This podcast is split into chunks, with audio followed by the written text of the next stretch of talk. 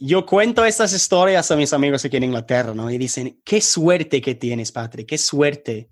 Sí, claro que tengo suerte, pero siempre estoy como abierto a tener esa suerte.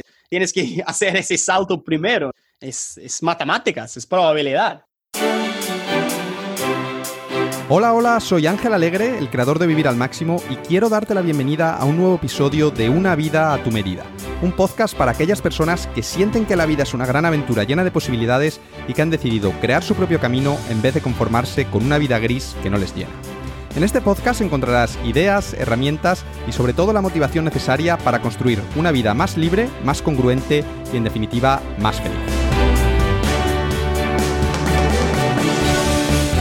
En el episodio de hoy tengo como invitado a mi amigo Patrick Olenslager, que como seguramente haya sospechado al escuchar su nombre y su acento, no es de España sino de Inglaterra, así que técnicamente este es el primer invitado internacional que viene a una vida a tu medida. Cuando le propuse a Patrick participar en el podcast, me dijo que no estaba muy seguro de si estaría a la altura, porque no se consideraba tan exitoso como el resto de personas que había entrevistado hasta entonces. Pero para mí, la verdad es que Patrick ha tenido el mismo éxito o más que todos los demás invitados, porque aunque no tenga un gran negocio, ni haya vendido miles de libros, ni gestione un fondo de muchos millones de euros, a sus solo 24 añitos ha logrado lo que yo considero lo más importante de todo, que es crear una vida a su medida, una vida que le hace feliz. Patrick es matemático, habla tres idiomas, inglés, español y portugués, y actualmente se gana la vida dando clases particulares por Internet mientras trabaja en su startup iTutor, hace fotos y viaja por el mundo, que es su gran pasión.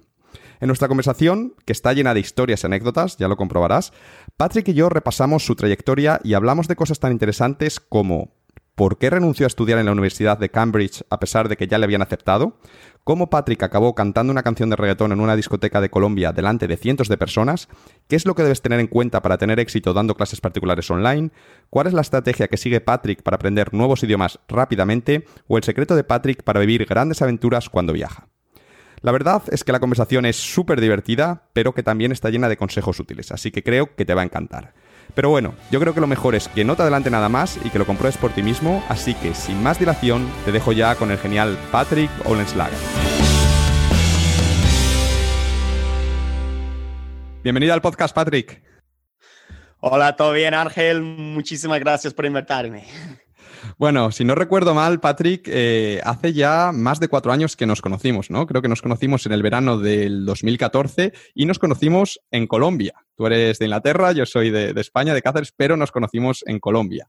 Y un poco la historia es que yo estaba viajando con, mis amigos, que hago con un grupo de amigos de Madrid, un viaje todos los, los veranos, y nosotros nos habíamos apuntado a un trekking a la ciudad perdida, que es como un antiguo poblado indígena que se encuentra en la selva de Sierra Nevada en Santa Marta y era pues el típico viaje en grupo, que venía más gente de distintos países, la mayoría jóvenes, pues había más ingleses, había americanos, no sé si había algún australiano. Y de todas esas personas, recuerdo que además de nosotros y de los guías, por supuesto, tú eras el único que sabía hablar español. Claro, entonces, en cuanto vimos eso, pues enseguida nos pusimos a hablar y nos hicimos amigos. Y eh, tengo que confesarte que además, eh, a raíz de conocerte, pues gracias a ti, eh, descubrí una de las mejores canciones, yo creo que de la historia de la, de la música moderna, ¿no? Que es Travesuras de Nicky Jam. Es una canción que tú estabas cantándola todo el tiempo durante el trekking. Hola, bebé, todo el tiempo cantándola. Y al final, de tanto repetirla, se nos metió a todos en la cabeza y después del trekking este, pues estuvimos todo el viaje poniéndola, cantándola y bueno, la escuchamos mil veces porque era el año que salió y que se había puesto de, moda. Y al final, pues yo me la sé de principio a fin y fue un poco como nuestra banda sonora de, Colombia. Y hoy en día, pues cuando la ponen en las discotecas todavía como que me vienen todos los recuerdos y, me emociono. Y más adelante en la entrevista te voy a preguntar pues el por qué te sabías también esta canción, porque me parece una historia que es muy, muy buena, muy graciosa, pero no quiero empezar por ahí, eh, sino que quiero empezar preguntándote por un aspecto de tu vida que cuando me lo contaste la última vez que hablamos, pues me llamó mucho la atención. Y ese aspecto de tu vida es que tu familia, eh, familia inglesa, siempre ha tenido inquilinos en casa. Es decir, que desde que tú naciste hasta que te independizaste y te fuiste a vivir a tu propio piso cuando, cuando te fuiste a la universidad y demás, además de vivir con tus padres, pues siempre en tu casa había un par de personas extranjeras que estaban allí alquilando una habitación y que pues compartían la cocina, el salón y estaban por allí paseando por la casa. Y la verdad, si, si te soy sincero, es que no conozco a nadie, a ningún otro amigo, ninguna otra persona con la que haya hablado que haya crecido con inquilinos en casa, ¿no? Sí que conozco gente que a lo mejor pues por Airbnb alquila alguna habitación de vez en cuando, pero personas que lleven como pues su familia, sobre todo sus padres, ¿no? Una vez que ya tienen hijos y demás, que sigan teniendo inquilinos en casa, pues no conozco a nadie, ¿no? Entonces, me gustaría que empezásemos hablando un poquito por este tema, porque ya te digo que me llama mucho la atención, ¿no? Y te quería preguntar que cómo se le ocurrió a tus padres el empezar a hacer esto y sobre todo que cómo lo has vivido tú, que si, si para ti eh, ha sido raro el, tener a extraños viviendo en tu casa o como, bueno, como lo has vivido desde chico, pues ya te, parecía algo normal y al final te hacías amigo suyo. Cuéntanos un poquito sobre este tema. Vale, vale. sí, bueno, para mí raro no era porque normal para mí, o sea, toda mi vida los tuve, ¿no? Así que yo no conocía otra manera de, de vivir y de crecer. Siempre tuve inquilinos en casa. Entonces yo siempre lo veía como normal. a mis padres, es que, bueno, compraron una casa que era como algo grande y vieron que había una oportunidad. Oportunidad no, ni para, no para como ganar dinero, sino para compartir, tener más personas, siempre eran de, de como viajar, compartir, siempre vivían en casas como grandes con muchas personas. Y pues pensaron, bueno, ¿por qué no? Y comenzamos con yo, yo, no sé, tenía como cuatro años, algo así la primera vez, así que no me acuerdo tan bien. Pero lo que recuerdo es que siempre, como, si, al principio por lo menos, siempre teníamos a españoles. y, y, bueno, españoles, muchas personas extranjeras, ¿no? Y porque mi mamá sabía, sabía hablar español. De hecho, lo, lo estudió en la, en la, universidad. Y por eso comenzamos con españoles y a mis padres les gustaba ayudar a esos extranjeros, porque hay, hay, muchos que llegan, incluso españoles de todas partes, que llegan a Manchester, no sé, buscando un trabajo o una vida nueva o aprender el inglés, que, que llegan y, y, bueno, no saben, no saben mucho cómo la publicidad y todo y cómo funcionan las cosas y fue una buena oportunidad de, de ayudarles y siempre les gustaba eso y a mí también.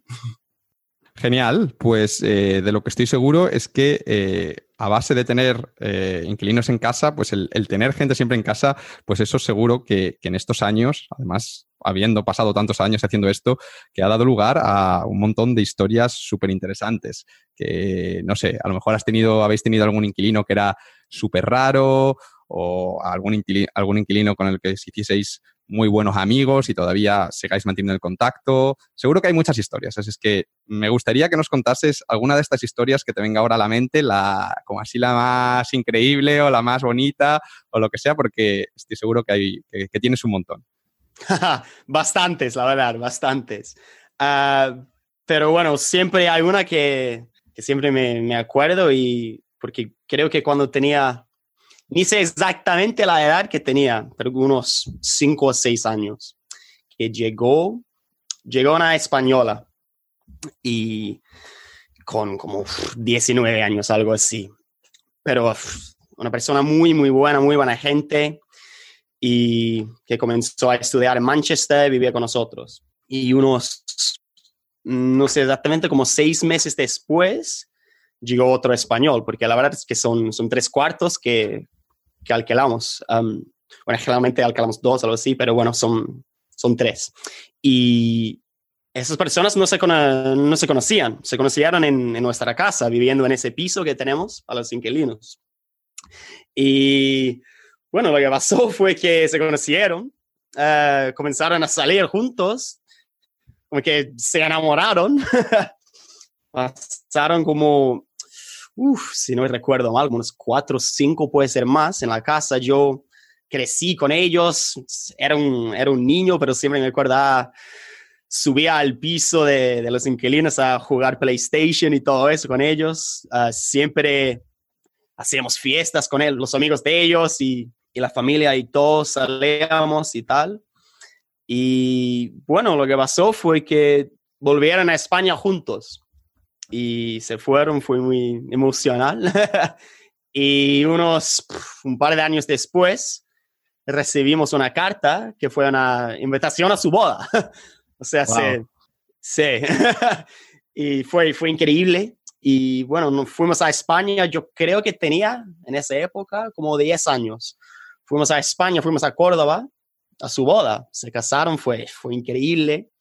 O sea, éramos, éramos familia ya. Sí, sí, claro. Y bueno, yo, yo no sabía español, nada de eso. Me acuerdo de que siempre me, me enseñaban como un par de palabras por ahí.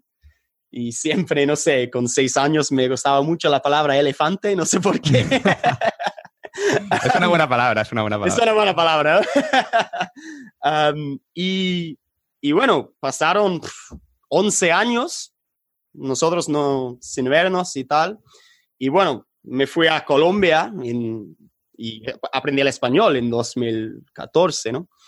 Y, y bueno, pensaba que sería muy bueno era era visitarles hablando español, ¿no? Y en el año 2016, que, que estaba haciendo un viaje por España, les fui a visitar um, en Córdoba, pasé como casi una semana con ellos, ya tienen una hija, o sea, ya son una familia que trabajan en Córdoba y tienen una hija y sí, les fui a visitar hablando español y increíble. Wow. ¿Se, acordaban de ti todavía? En plan, te dirían, claro. ah, cuando, cuando te conocimos tú eras así de pequeño, Patrick, y hacías no sé qué, llorabas mucho, lo que sea, ¿no? sí, tenemos hasta fotos, yo con cinco años y ellos, y ya, sí, ya son, porque, bueno, es increíble pensar que cuando llegaron solo tenían como 19 años, como ya yo, yo tengo más de eso ahora, pero ya tienen una hija, una familia, una casa en Córdoba y no, pero personas muy buenas, siempre, siempre hablamos por Facebook y todo y no, es increíble.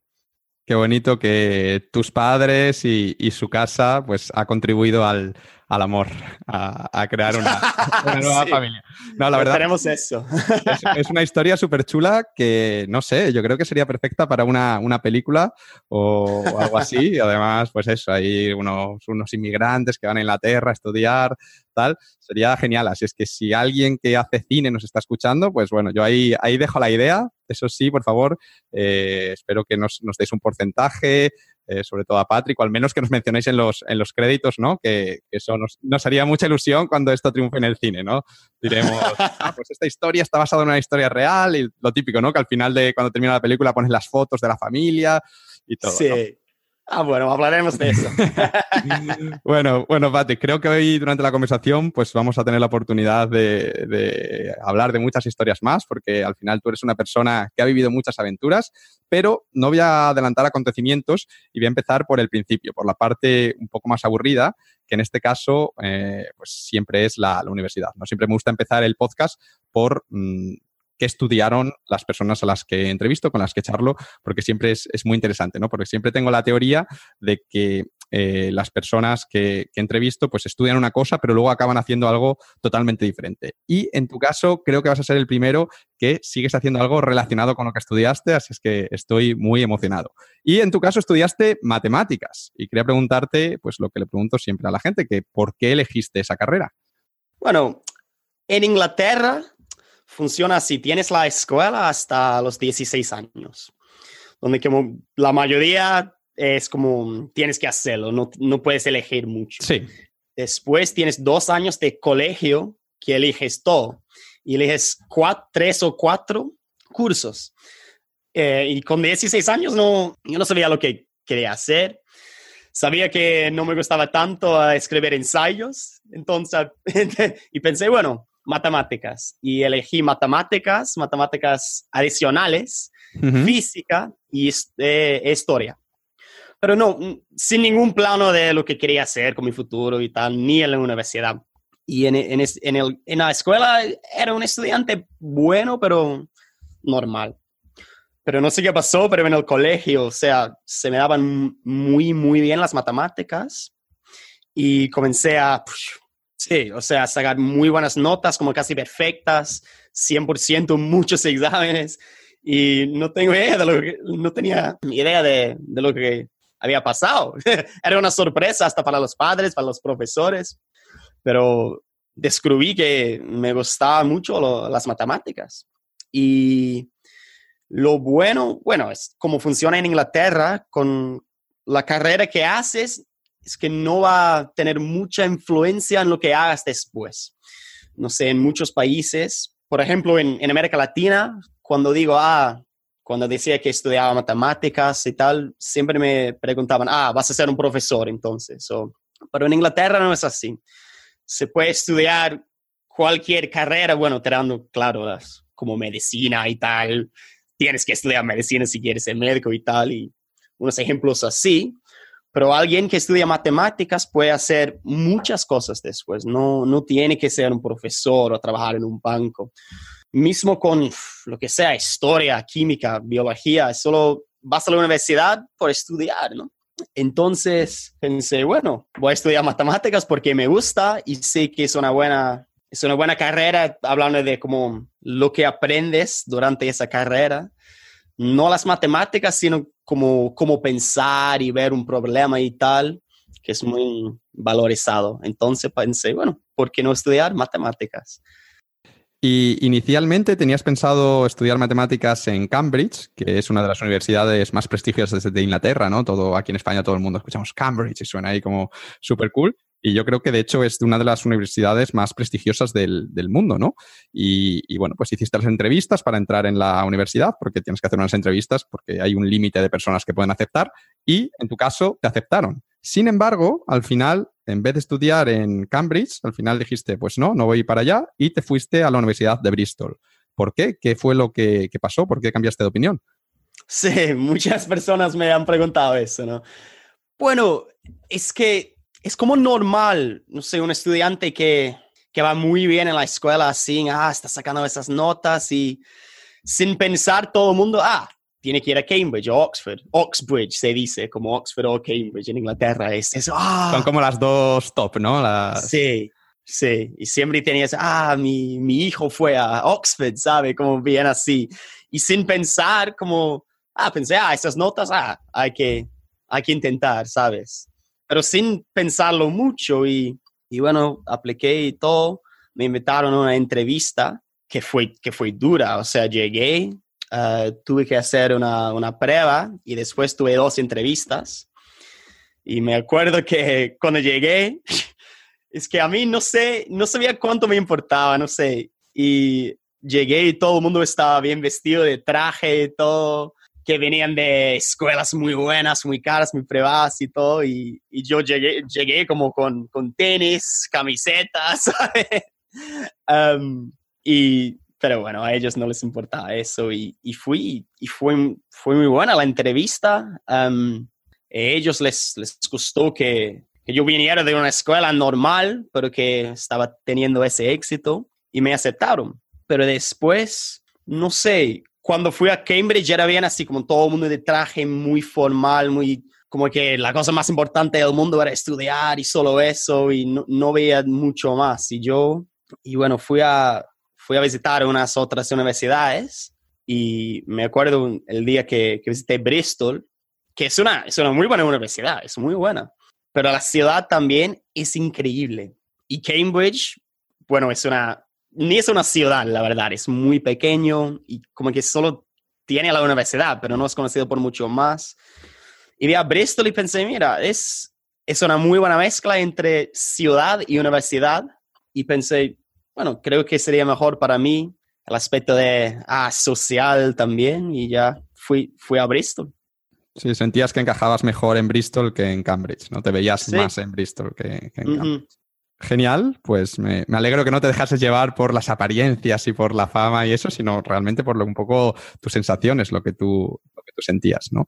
Y bueno, empezaste la universidad, si no me equivoco, en septiembre de 2012, sí. porque bueno, todos los oyentes deben saber que eres un tío joven, no, no, como yo, el que te entrevisto, que ya estoy muy mayor, tú empezaste la universidad en, en 2012 y eh, alguna vez me has contado, pues bueno, que ese primer año de carrera pues fue, fue duro, ¿no? Fue un año de estudiar un montón, había mucha diferencia entre lo que tú llamas el colegio, que aquí lo llamamos bachillerato, y la universidad en cuanto a nivel, entonces pues tuviste que ponerte las pilas y eh, estudiar, hincar los codos y no tuviste mucho tiempo para otros planes. Pero el segundo año, que fue ya el curso 2013-2014, este año ya un poco ya lo tenías controlado, tú que eres un tío listo, y ahí ya sí que tenías más margen para hacer actividades, apuntarte a eventos y demás. Y uno de estos eventos a los que te apuntaste fue una competición que se llamaba Jailbreak y que me has contado que marcó un antes y un después en tu vida. Eh, ¿Podrías explicarnos brevemente qué es esto del jailbreak? ¿En, qué consistía esa competición? Porque a mí el nombre jailbreak me suena como, como escape room, ¿no? Entonces, tengo curiosidad de, saber qué era, pero yo creo que en 2012 todavía esto de los escape rooms no, no existía. bueno, algo parecido, ¿no? La verdad, Jailbreak es un evento que, que no se limite a, a, Bristol, sino que creo que todas las universidades en Inglaterra tienen un, evento por lo menos parecido, ¿no? Y en Jailbreak, tú, bueno, haces un equipo con dos o tres o cuatro personas y tienes 36 horas para salir de la universidad y llegar lo más lejos posible sin gastar dinero en viajar. O sea, comienzas en Bristol a las 9 de la mañana el, el sábado y a las nueve y media de la noche en el domingo, el, el, equipo que esté más lejos gana. Solo eso. Ajá. Y, bueno, puedes gastar dinero en comida, ¿no? Se puede, se en, puede. En, alojamiento, ¿En alojamiento también o en alojamiento no? Creo que sí, pero nadie lo hace porque tienes que, tienes que estar moviéndote. No, hay tiempo para dormir, no hay tiempo para dormir. Sí, no hay tiempo para dormir. es eso mismo. Y bueno, cortando la historia un poco, nosotros llegamos a, casi llegamos a Barcelona en 36 horas. wow. sí, casi llegamos. Llegamos a Perpignan, Francia por la frontera, ¿no? Y fue increíble. Yo no sabía, bueno, no, no había viajado mucho así como aventura y, y bueno, como que, como que iba a salir de Inglaterra, ni sabía. Pero lo que pasa es que en, en Dover, que tiene el, el, ferry hasta, hasta Francia, solo pagas por coche. O sea, si, si ya, ya vas a entrar en coche, pero estás solo y hay, hay lugar para más personas, no te va a costar nada más dejar a esas personas entrar. Entonces, bueno, de, de Bristol a Dover hicimos autostop, uh, mi novia y yo en ese tiempo. Y bueno, lo que, lo que me sorprendió fue lo fácil que era. Es que fue, o sea, yo, yo creo que nunca pasamos más de, de media hora esperando. Y llegamos a Dover así, como cuatro o cinco horas. Fue increíble. ah, te dejan aquí o te ofrecen todo. Lo que pasa generalmente es que puedes gastar en comida si quieres, pero todo el mundo te la paga. es que fue ver esa, que todo el mundo te quiere ayudar. Y llegamos a, llegamos a Dover, encontramos a, a un, tío con, con, su hijo que iban para, para Alemania, pero bueno, entramos, entramos al ferry cuando estábamos en el ferry, bueno, fuimos a buscar a otras personas a ver, a ver qué tal y conocimos a, a una pareja, no sé, de como 80 años, muy buena pareja, de, de Bristol, la verdad, y que tenía una, una caravana, ¿no? Una, y que tenía una cama y una cocina así, que, que iban para, para el sur. Y con esta hora creo que eran como las nueve de la noche y ya estábamos como buscando un lugar para dormir, pero, pero ellos decían, bueno, uh, si ustedes quieren, nosotros vamos a estar conduciendo por la noche. ¡Wow! ¡Qué suerte! que, que, fue perfecto, encontrar algo por la noche. Y lo mejor fue, bueno, entramos y tenían una cama y todo, ya como a las 10 de la noche. Dijeron, bueno, si ustedes quieren, pueden dormir aquí. Y mira, tú y tu novia y tú aquí. Entonces nos dormimos, ya estábamos bien cansados de viajar y todo. Y no sé, un par de horas y nos despertamos a las, a las como 6, 7 de la mañana y nos dijeron, ah, estamos en París. Vamos por la ventana, estamos en París. Y um, cocinaron para nosotros, desayunamos en la caravana y todo. Fue increíble. Y ya era el domingo. Seguimos para el sur. Ellos querían llegar a Toulouse, creo. Uh, pero bueno, estábamos en la carretera y, y la caravana paró. y bueno, pudo funcionar, no sé, estábamos en medio de la nada. Entonces tuvimos que bajarnos y todo. Um, llamamos a, a la a la grúa que, para sí. que venga como a repararlo, ¿no? Sí, sí. Entonces, pero, y, pero iba a demorar mucho. Y nos dijeron, bueno, ustedes solo tienen, bueno, tienes un tiempo libre. Tenéis que ganar, así es que sí, sí. un coche o algo. Sí, y nos fuimos corriendo por la carretera. Encontramos un, sí, como un, una gasolinera. Y después, hasta en Francia, no sabíamos hablar francés, 10 minutos encontramos a alguien, ¿sabes? Para llevarnos. Fue, fue tan, eso fue lo mejor de esa historia.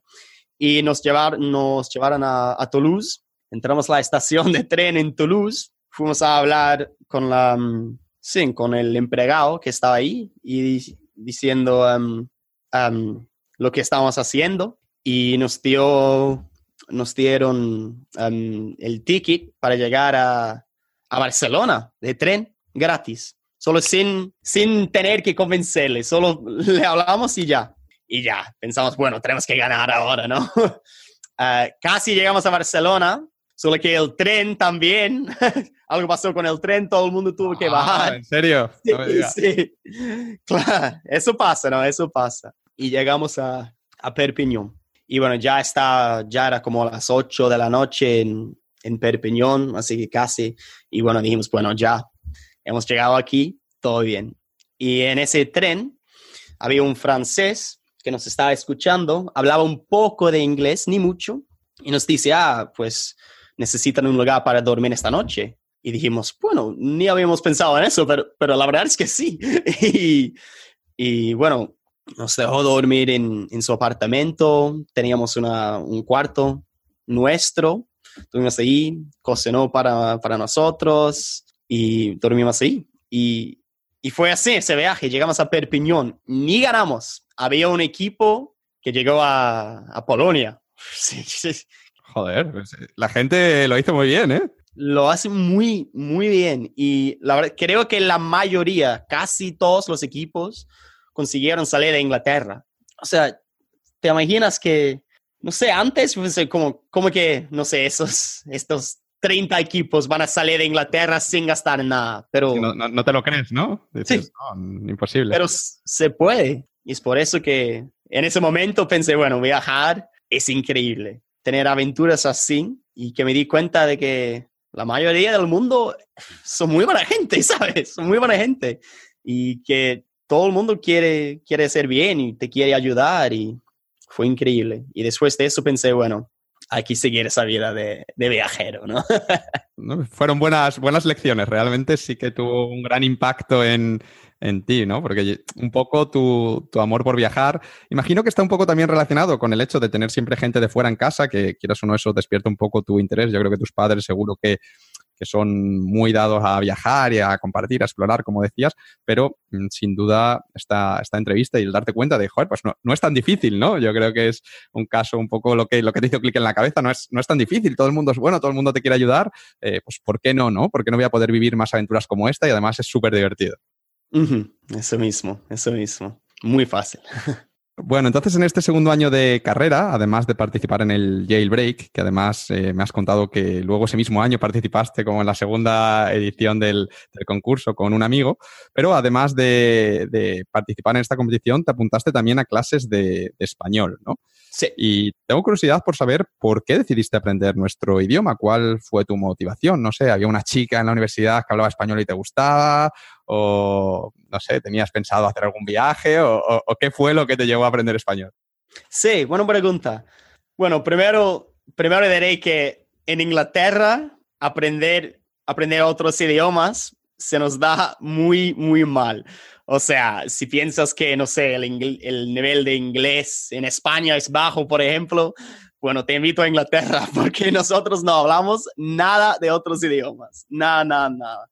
O sea, en, en la escuela no era compulsario, no, no tenía que hacerlo. Y bueno, yo con, no sé, 12 años, lo que sea, no me importaba nada. O sea, ah, ¿por qué voy a aprender otro idioma? Hablo inglés, ¿sabes? Y esa actitud que, a mí no me gusta nada, la verdad, de, de los ingleses o los americanos y todo. Pero entonces nunca no hablaban nada.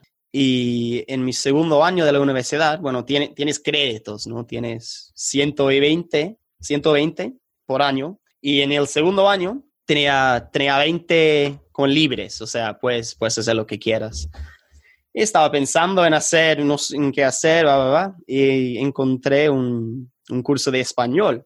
Y bueno, mi mamá ya lo hablaba porque lo estudió y, y vi cómo, cómo, cambió la vida de ella, um, cómo le gustaba viajar y todo.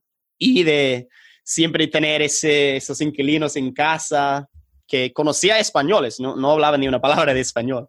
Bueno, hablaba elefante, ¿no? Pero fuera de eso, nada. Y pensé, bueno, conozco españoles, ya creo que sería una, una buena aventura, un gran reto intentar ah, hablar otro idioma y tenía que ser el español. Y pensé, bueno, vamos a empezar, vamos a ver qué pasa, ¿no? Entonces me apunté a ese curso. Pero bueno, solo, solo era como un par de horas por semana, ¿no? Sí, para ver cómo era, un poco, para aprender algunas palabras, lo básico, ¿no?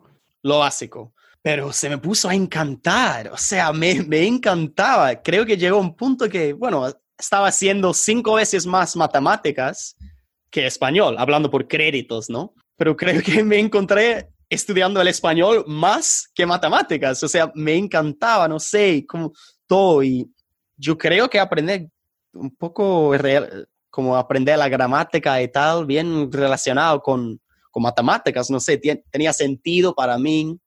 Las reglas, ¿no? Hay como unas reglas. Son...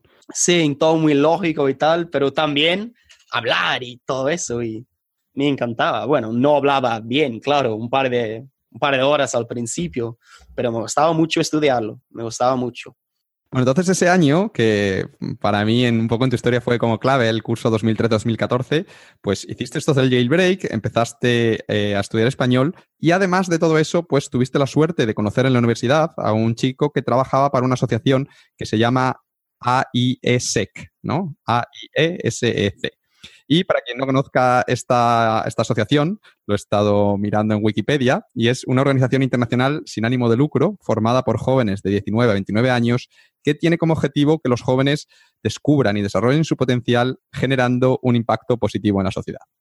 Y esto, pues a nivel práctico, se traduce en que es una, organización que tiene como departamentos, comités en casi todas las universidades del mundo y todos los años pues organiza eh, pues, voluntariados, encuentros con otros comités y eventos de este tipo, ¿no? Pues para eso, para conseguir su misión de que los, jóvenes pues descubran y desarrollen su potencial, pues eh, viajando y, bueno, desarrollando, teniendo un impacto positivo en toda la sociedad y en todo el mundo. Y ese año, pues, eh, conociste a este chico, estuviste informándote sobre la, asociación, sobre lo que hacían, y ese año tenían planeados varios eventos en distintos países, varios voluntariados. Y uno de estos países era Colombia, ¿no? Tenían planeado hacer un voluntariado en Colombia. Entonces, pues tú viste esto y dijiste, ya está, pues quiero viajar porque con el jailbreak me ha despertado un poco el gusanillo de vivir aventuras y quiero seguir mejorando mi español. Así es que me voy a Colombia, que un poco junta ambas cosas. ¿Cómo se tomaron esto tus padres? Porque, a ver, Colombia, sobre todo la gente que no ha ido allí, eh, ya quizá está cambiando, pero en ese momento pues tiene muy, tenía muy mala fama y tenías 19 años, entonces no les daba miedo a, tus padres mandar a, su pequeño Patrick eh, a un país que aquí en Europa consideramos tan, tan peligroso, sobre todo nuestros padres? Bueno, eso, gracioso pensar en eso, porque fueron mis padres que tenían menos miedo. o sea, mis amigos, unos, no sé, otros conocidos y tal, tenían más miedo, pero mis padres, en serio, en realidad, se lo tomaron muy bien. O sea, creo que ellos entienden, ellos entienden como el mundo, como, no sé, ese aspecto de inquilinos y viajar y pensaban, la verdad es que estaban orgullosos, o sea, no, pensaban que sería una buena aventura para mí, que, que aprendería muchísimo y solo eso, la verdad. Y ni, de hecho, les, les, pregunté y, y, dijeron, no, no, no teníamos miedo, nada. no sé por qué, pero yo respecto a eso, ¿no? Porque bueno, que creo que siempre eran así. la verdad, cuando tenía una, una, pequeña historia, pero cuando tenía 10 años, mi, mejor amigo era, era, de Pakistán. Y, pero bueno, la eh, su familia se mudaba para Pakistán, incluso él todos. Y un día, como un par de semanas antes de que, de que se iban, que se fueran, em, estaba en su casa jugando y le dice a su mamá, mamá, eh, Patrick puede, puede ir a Pakistán con nosotros. Y ella dice, hmm, sí, llama a mi mamá y le dice, eh, ¿puedes llevar a tu hijo a Pakistán? y mi mamá dice, sí. Entonces, con 10 años, Fuiste para Pakistán, wow. Con, sí, o sea, su familia y yo. Y ellos se quedaron y yo volví solo, con 10 años. Te ponen como una, una, persona, ¿no? Que va contigo en el avión cuando eres pequeño, como que lo puedes solicitar. con una persona y todo. Y, y sí, llegué al aeropuerto, ah, mi mamá estaba, pero pasé como dos semanas en Pakistán con ellos. Y mis padres siempre eran así, siempre eran como, no sé, hay muchas personas que quieren tener sus hijos ahí, y, pero mis padres siempre vieron eso de viajar como una oportunidad de aprender y todo. Sabían que sería bueno para mí. Así que no sé, siempre yo creo que podría decir cualquier cosa, ah, voy para cualquier lado y... Y te apoyarían. Sí, sí, eso es lo bueno, lo bueno. Pues qué suerte, ¿eh? porque, a ver, en, mi caso, mis padres con eso, mira que ya he viajado yo bastante, pero todavía, hijo, ten mucho cuidado, no sé qué, he visto por la tele, tal, he leído en la página de la embajada que es súper peligroso, que ahora Colombia está, cuando yo fui a Colombia, que ese año, pues seguro que me pusieron muchas más pegas que a ti. Ten mucho cuidado, que, hemos leído en Colombia, que no sé qué. Y luego al final te das cuenta cuando vas a los países que, muchas veces son exageraciones o son como casos concretos, ¿no? Que al final la prensa magnifica de los problemas que hay y si tú, además, por donde te vas a mover, que normalmente pues son, son barrios buenos, barrios más enfocados a turistas, pues, pues rara vez hay algún problema. Y yo he viajado mucho, ya te digo, en África también, lo mismo, que estaban con las elecciones y que había como protestas en la calle y quemaban neumáticos y tal, pero tú vas y ni, ni te enteras, ¿no? Entonces me alegro que tus padres tengan esa, esa mentalidad. Sí. Pero cuéntame, ¿y tú? Te, ¿A ti te da un poco de miedo? ¿Estabas nervioso? Además que no sabías el idioma. Estaba nervioso, sí. Bueno, cuando, cuando lo elegí pensé, sí, voy a Colombia, todo bien, todo bien. Y estaba llegando el día y me acuerdo el, el, día anterior, estaba con mis amigos y, y, como que me di cuenta y dije, me voy a Colombia mañana. como que, ¿qué estoy haciendo? Fue como, ah, y sí, mis amigos tenían como, ay, Patrick, porque es, es exactamente eso, de acuerdo, Ángel, de, de, lo que te dice la prensa, en Europa, ¿sabes? Y que, ah, no, cualquiera, Latinoamérica, cualquier, que, a ah, Colombia, que solo, ¿qué piensa un inglés si escucha Colombia, no? Secuestros, cocaína, pero no es así, no es así, no es así, no es así. Y eso es lo que me impactó mucho de Colombia. Y, pero bueno, estaba, estaba un poco nervioso. No porque sabía que no, no era tan peligroso así de narcotráfico y tal, pero solo porque como, ah, me iba solo, no sabía español, más por eso, ¿no? Sí, era algo nuevo, era algo diferente. Sí, sí. Pero bueno, y me fui. Bueno, vamos a hablar ahora, ahora que nos vas a contar que, cómo te fue por allí en Colombia, pero háblanos un poquito más antes para, para que tengamos el contexto sobre este voluntariado, ¿no? Eh, cuéntanos un poco a qué parte de Colombia te, te ibas, eh, cuánto tiempo duraba el voluntariado, en qué consistía, si lo pagaba la organización o si lo pagabas tú, cómo, cómo funcionaba esto. Sí, bueno, como tú ya contaste un poco, que ISEC es una organización por y para estudiantes, o sea, todo todos estudiantes. Y sí, cada universidad o casi cada universidad tiene un comité y, hay como vínculos, ¿no? O sea, mi comité en Bristol estaba trabajando con varios ese año y uno de ellos fue, fue Colombia. Pero dentro de Colombia hay varios comités también en cada universidad. Y el comité que, que, me, que me encontró a mí fue, la verdad, fue en Barranquilla. entonces el plan era, era Barranquilla. Y si hablando un poco más de eso, ese es como intercambios. Generalmente hay, bueno, hay dos tipos. Hay de como un voluntariado de, de seis a ocho semanas en que ellos pagan, bueno, no te pagan, pero te dan una casa. Em, tú tienes que pagar el vuelo, pero cuando llegas ya tienes, tienes la casa, tienes la comida y tal, un host family, ¿no? Y bueno, el plan era, era Barranquilla pero algo pasó como el último minuto, como una semana, un par de semanas antes, me dijeron, ah, tú ya vas a, vas a un pueblo que se llama Corozal, y que no, no, sabía, no sabía ni de dónde era, nada, nada de eso. Y la verdad, busqué en Wikipedia y ni, ni tenía una página de Wikipedia en, ese, en esa época. Y pensé, bueno, ¿para dónde me voy? a lo mejor no existe, era toda una trampa. sí, sí. y, pensé, ok, a ver.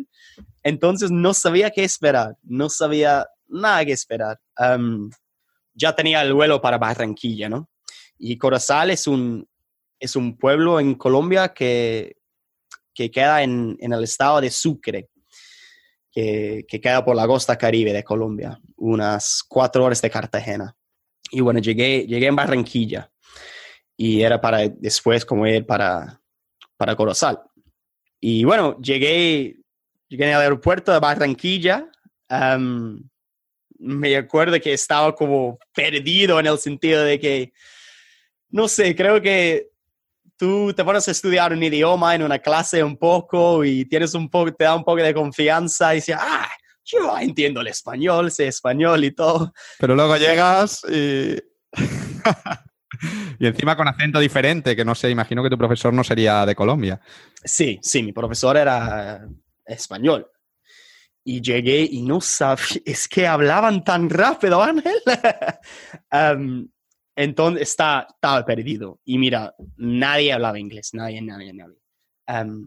que, fue, que fue bueno, Imagino que llegarías y habría, yo que sé, alguien esperándote, unos chicos con un cartel ISEC, por aquí, Patrick, algo así, ¿no? ¿O cómo, fue la llegada? Bueno, llegué, porque es eso, ni, ni sabía quién esperar en el aeropuerto. Llegué en el aeropuerto, salí, había un, un taxista que tenía una placa que decía Patrick, mal escrito, sin la K. Patrick, así, como sonriendo, así. Y dije, ah, todo bien, hola, hola. Y él, que, no, no me enteraba de nada, pero como que hizo así con la mano para como que, ah, y, y bueno, le seguí y no sabía nada, o sea, tomó mi, mi mochila y estaba como, me acuerdo que estaba muriendo de calor, calor de Barranquilla, insoportable, o sea, un, un inglés, 40 grados, húmedo, no, no, no podía. Español y estaba como, ¿qué estoy haciendo aquí? Salió a la calle, había muchas personas, mucho ruido, yo estaba siguiéndole casi corriendo y, y llega un taxi y, y bueno, apunta y dice, ah, sí, sí, este es tu taxi, Me subí, eh, me dio la mochila me subo y hay, hay un taxista aquí, me siento aquí um, adelante y, hay una familia detrás, como una familia colombiana.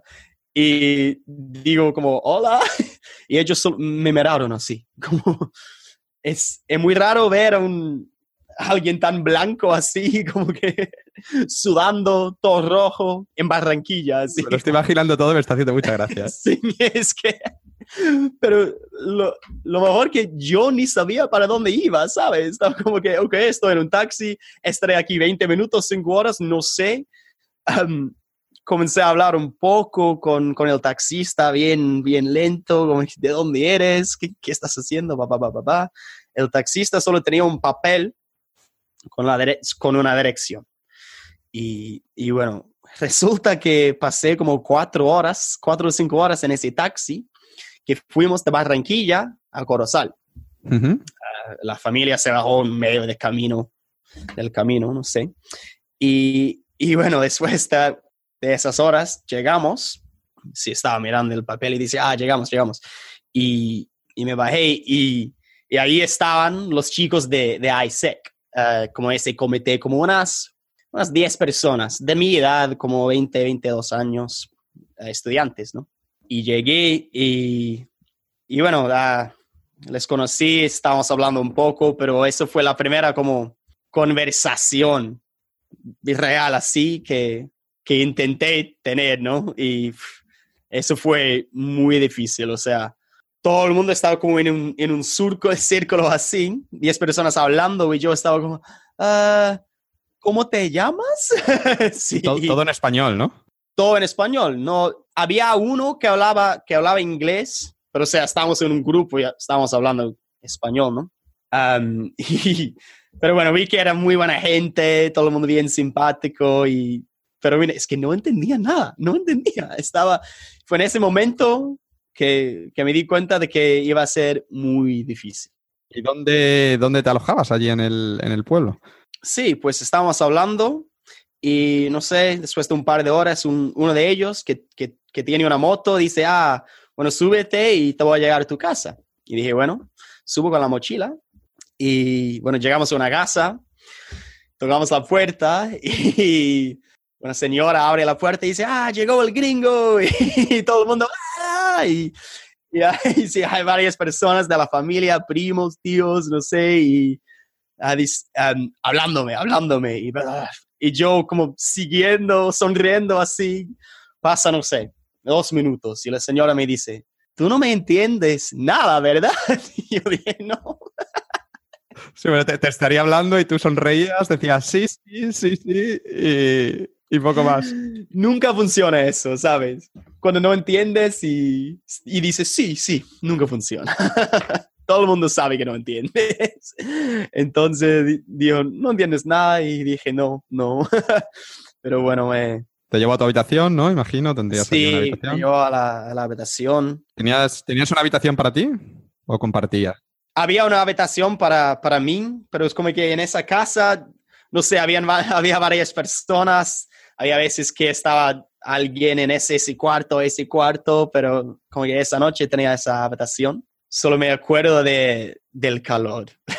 el calor fue, fue difícil el calor. Claro, porque obviamente no había aire acondicionado, no había, nada. ¿no? ¿no? había nada de eso. O sea, estaba muriendo. Me, acuerdo de esa primera noche. Uh, sí, ya estaba muy cansado. Ya llevaba muchísimas horas viajando. Y pensé, ah, sí, voy a dormir bien esta noche. Y había un, un ventilador, un abanico, como dicen ellos. Y, pero esa noche se, se cortó la luz, no, no había. Y o sea, estaba, Pobrecito. estaba acostado en, en la cama, sudando, sudando, sudando, mosquitos, ya contaba unos 60 aquí y fue, no dormí nada. Me acuerdo que alguien llegó como un primo a las 4 de la mañana y, y entra a la habitación y se ríe así, ¡ah! ¡Estás muriéndote! Y yo, sudando, sudando, no dormí nada. Fue, fue duro, fue duro. Me puedo imaginar. Oye, ¿y, ahí no pensaste, he metido la pata, ¿quién me manda a mí venirme aquí a, sufrir, a pasar calor? Me, me, vuelvo a Inglaterra mañana y, se acabó. bueno, comencé a tener pensamientos así, ¿no? Pero nunca, siempre como, eh, especialmente en ese primer mes, como, ¿qué estoy haciendo aquí? ¿Qué estoy haciendo aquí? pero nunca pensé en como volver, nunca, nunca. Sabía que iba a aprender muchísimo, nunca pensé en volver. Ese primer mes, sí, siempre, además, no, no tenía un móvil en esa época, ¿no?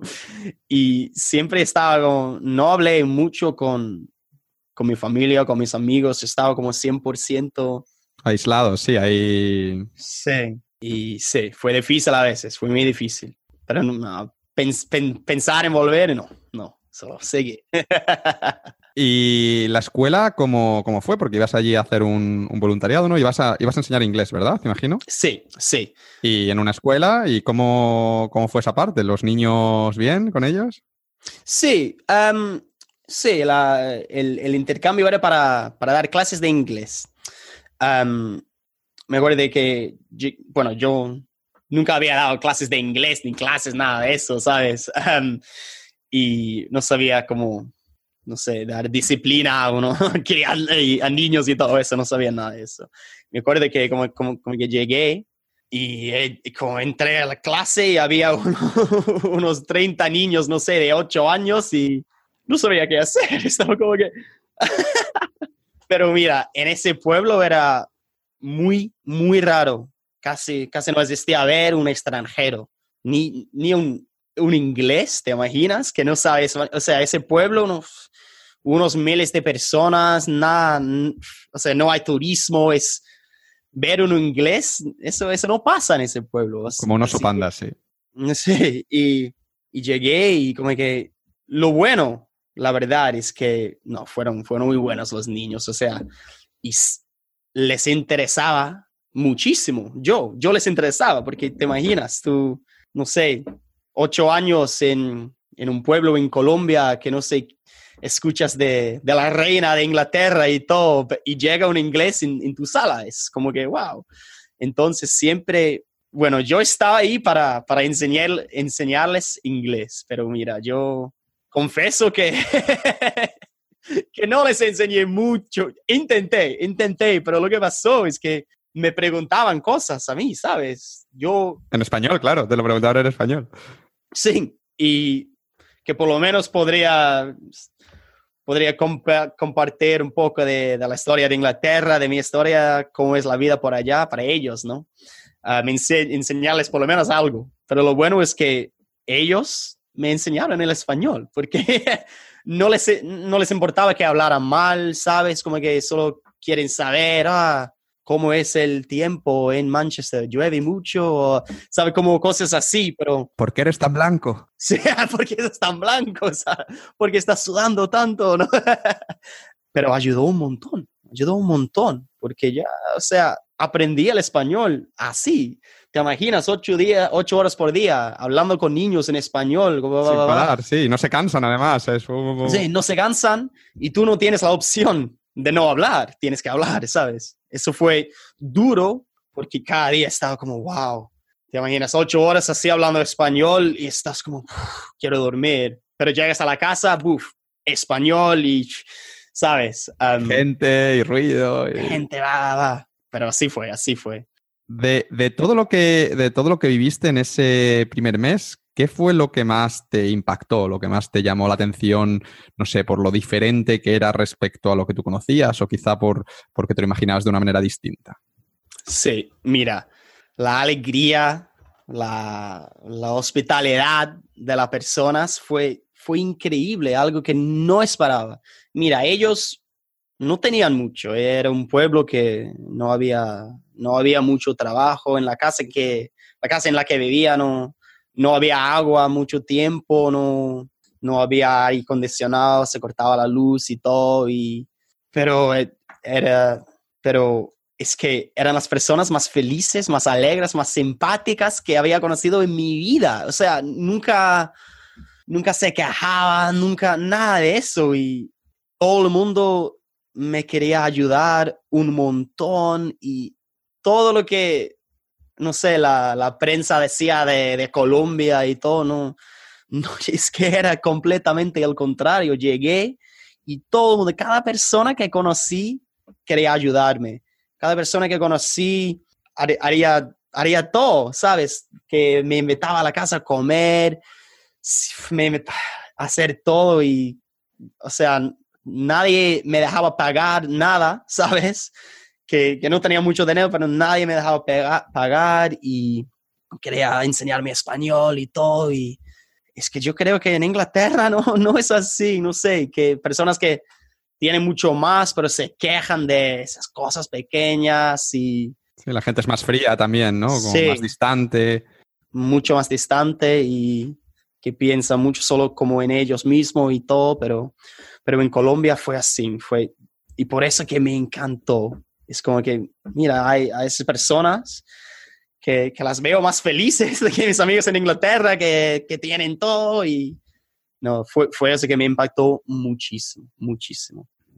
Después de ese primer mes, que como has comentado, pues fue un poco difícil, ¿no? Por el shock, eh, por, por, esto vivías una con una familia, con mucha gente, mucho ruido, lo de los niños, lo, todo lo que nos has contado. Eh, y después de, después de este mes hubo una noche que para ti supuso un antes y un después en tu estancia, en tu experiencia en, Corozal, ¿no? Que fue la noche, la famosa noche en la que acabaste cantando Travesuras de Nicky Jam, que la mencionamos al principio de la entrevista, en una discoteca delante de todo el pueblo. Por favor, Patrick, explícanos ahora mismo cómo acabaste, cómo, cómo ocurrió eso, ¿no? ¿Cómo a narices acabó un, un, inglés, el primer inglés quizá de la historia que, que había pisado ese pueblo, cantando una canción de reggaetón de Nicky Jam delante de todo el pueblo. Esa noche tan famosa, ¿eh? pues mira, en, en, la escuela, como decía que todo el mundo ah, siempre hablaba conmigo, bla, bla, bla. Entonces, cada, cada como almuerzo, ah, que tienes una hora de descanso, no sé, los niños me, siempre me hablaban y todo, y había unos que me enseñaban la, la letra de travesuras en las primeras semanas, te imaginas un inglés que no, que no ni, ni entendía lo que quería decir la letra, ¿sabes? imaginas un inglés cantando el reggaetón, no entiendo. Um, pero sí, cada día, ah, mami, ¿qué me estás haciendo? Como, como que intentando hacer el rap y todo. Y un profesor un día se me acerca y me dice, ah, oye, Patrick, tengo un grupo musical y tenemos un, hay, un habrá un, un, concierto el sábado y tú vas a cantar con nosotros. y yo pensé, oh, a ver, a ver, pero ni, ni sabía que si, si estaba hablando en serio y estaba como, ok, ¿por qué no? no? Sí, porque no, no, te preguntó si quieres cantar con nosotros, te dijo, no, Patrick, el sábado vas a cantar con nosotros. Tú vas a cantar, Eric se llama, Eric, ah, muy buena persona, muy buena persona. Y me dice, sí, vas a cantar con nosotros. Y pensé, ah, volví a la casa, me metí a estudiar mucho la letra, estaba en la cama sudando como, dime si conmigo, mucho, mucho, mucho. Y, y bueno, el sábado llego a una discoteca, llego y todo el pueblo está. Todo el pueblo está. Y yo como, oh no, here we go. Como que, ay, ahí va. Um, y lo que pasó fue que ellos tocaron Travesuras sin mí. Y pensé, bueno, no voy a, no voy a cantar. Se han olvidado, se han olvidado, ¿no? Sí. Qué suerte, qué bien. Sí, me pongo a tomar un, poco de aguardiente, unos chopitos y, tal. Y, y, no sé, después de unas seis canciones, dice, el cantor dice, ah, entonces gente, tenemos, tenemos un amigo inglés, está aprendiendo el español y quiere cantar para ustedes. Y me da el micrófono. Y yo, ay Dios. y y comienzan a tocar. Y, o sea, ni, ni me dan tiempo, nada, y me da el micrófono. Y yo, ah, y bueno, lo, lo, único que tenía para hacer fue cantarla, ¿no? Sí, no, claro, no, no. Ya, ya, no, ya, no te da tiempo a salir corriendo, así es que no te, no te queda remedio. Sí, y, y, la canté y fue increíble. I todo el mundo está, mira, que la mayoría que, que no conocía un inglés, nada, nada de eso, un extranjero y, vieron un, inglés bien blanco cantando reggaetón. y bueno, eh, terminé y todo el mundo está como, ah, Patrick, Patrick, gritando mi nombre. Y ahí está un vídeo en Facebook que, que seguro que... Sí, luego me lo, me lo pasas y quizá lo podemos poner en las notas del podcast para que la gente vea que es cierto. eres un buen cantante. bueno, buen cantante no sé, pero bueno, si alguien quiere reírse, puede, ¿no? Y, y si después de eso, mire que como que todo el mundo me conocía, o sea, andaba por la calle. Era, famoso, ¿no? Era famoso. Era famoso en el pueblo, porque mira, el pueblo era muy, muy humilde, muy pequeño y como que, ah, hay personas que cruzan la calle y dicen, ah, ah, tú eres el gringo que cantaste la otra noche el sábado, todo bien, mira, encantado soy, va, va, va. Y, y fue así, todo el mundo me conocía, fue increíble. Llegaba al colegio, hey Patrick, ¿cómo todo? ¿Todo bien? Ah, vi tu video en Facebook y todo eso. Y eso fue como después de un mes. Y fue justo como en esa época que vi que estaba como entendiendo un poco más del español, estaba consiguiendo hablar un poco. De hecho, me, me acuerdo de una conversación que tuve con una, una vecina que vivía en esa calle, la misma calle, y no sé, estaba hablando con ella un día, pero ella y yo. Y hablamos de todo, de, de, cultura, de la universidad, de Inglaterra, de Colombia y tal, y estamos hablando. Una conversación de verdad, una conversación de... de verdad. Y una hora y salí y pensé, ¿será que todo eso fue en español? y fue como, ¿qué fue eso? Porque fue la primera vez que estaba hablando sin pensarlo, ¿sabes? sin, sin como ir traduciendo mentalmente, ¿no? Sino simplemente hablando en el otro idioma. Estaba hablando y pensando en la, las cosas de las que estaba hablando y no en el idioma. Y pensé, wow, ¿será que, ¿será que está funcionando esto? Y un mes, fue eso, un mes después. Y después de esa conversación, ya, o sea, estaba, va, va, va. Siempre como más fácil hablar con una persona. Que con un grupo, claro. Sí, pero llegaba un punto que, ah, estaba hablando un grupo, todo bien, sin pensar. Estaba llegando un, un acento colombiano, que ya no tengo porque ya tengo una mezcla bien rara, pero de portugués y español y no, no sé qué hablo ahora. Pero, pero sí, entonces el segundo mes fue muchísimo más fácil. Ya tenía mis amigos, tenía mis lugares, tenía, estaba, tenía más confianza en la escuela y Sí, todo fluía, ¿no? Ya ella todo fluía. Todo fluía, todo fluía y fue increíble. Y solo cada día aprendía más, aprendía más y es increíble que lo que puedes aprender. Al final fue una super experiencia. Sí, increíble, increíble. Qué bien, qué bien. Oye, ¿y qué hiciste para mejorar tu, español? Porque eh, cuando llegaste realmente apenas hablabas, ¿no? Nos contabas antes que no entenderabas de, de, nada y como eso, como en un mes o mes y poco, te hizo ahí clic, algo en el cerebro y de pronto ya te soltaste y empezaste a hablar. Entre ese periodo de tiempo, ¿Hiciste algo además de, bueno, de hablar con los niños, de hablar con la familia? Es decir, ¿estuviste, no sé, tenías alguna aplicación o estuviste estudiando por tu cuenta con algún libro o algo o, simplemente fue algo que pasó de manera natural? Mira, algo bien estructurado, algo bien formal, no, la verdad no, no tenía, no hacía clases, no, no, no iba a un curso, nada de eso, pero me acuerdo de lo que, lo que hacía, que que mira, estaba, estaba hablando todo el día, cada minuto del día en español. Pero bueno, con solo hablar no se puede aprender bien, ¿sabes? Sobre todo si no sabes hablar. Sobre todo si no sabes, exactamente. me acuerdo de lo que hacía fue que como día a día, cada vez que, que como oía algo que, que no entendía, lo escribía. Cuando llegaba a la casa, lo buscaba, ah, quiere decir eso, ah, entonces ese, tío que estaba hablando me quería decir que va, va, va, va, y entendía así. pero mira, es que no, ni tenía mucho tiempo para estudiar, sino estaba, estaba hablando todo el día, pero eso, hablar y un poco, estudiar un poco, fue, fue como lo hice cuando estaba en Colombia, la verdad. Y bueno, entonces acabaste estos dos meses de, voluntariado. Imagino que en el pueblo, ya como era famoso, pues tenían una super fiesta de despedida, ya hablabas español, hablabas con todo el mundo. Y después de eso, pues te despediste con lágrimas en los ojos y eh, te fuiste a recorrer Colombia durante un mes, que fue justo ahí cuando nos conocimos en Santa Marta, que recuerdo que ya estabas recorriendo el país por tu, por tu cuenta.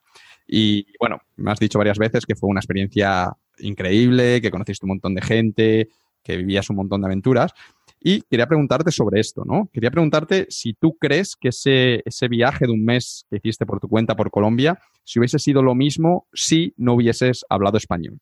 Es decir, que si piensas que en un viaje, cuando tú haces un viaje, si ese viaje, ese país, se vive de una manera diferente cuando sabes el idioma que cuando solo hablas inglés, a pesar de que normalmente con el inglés te puedes comunicar con todo el mundo.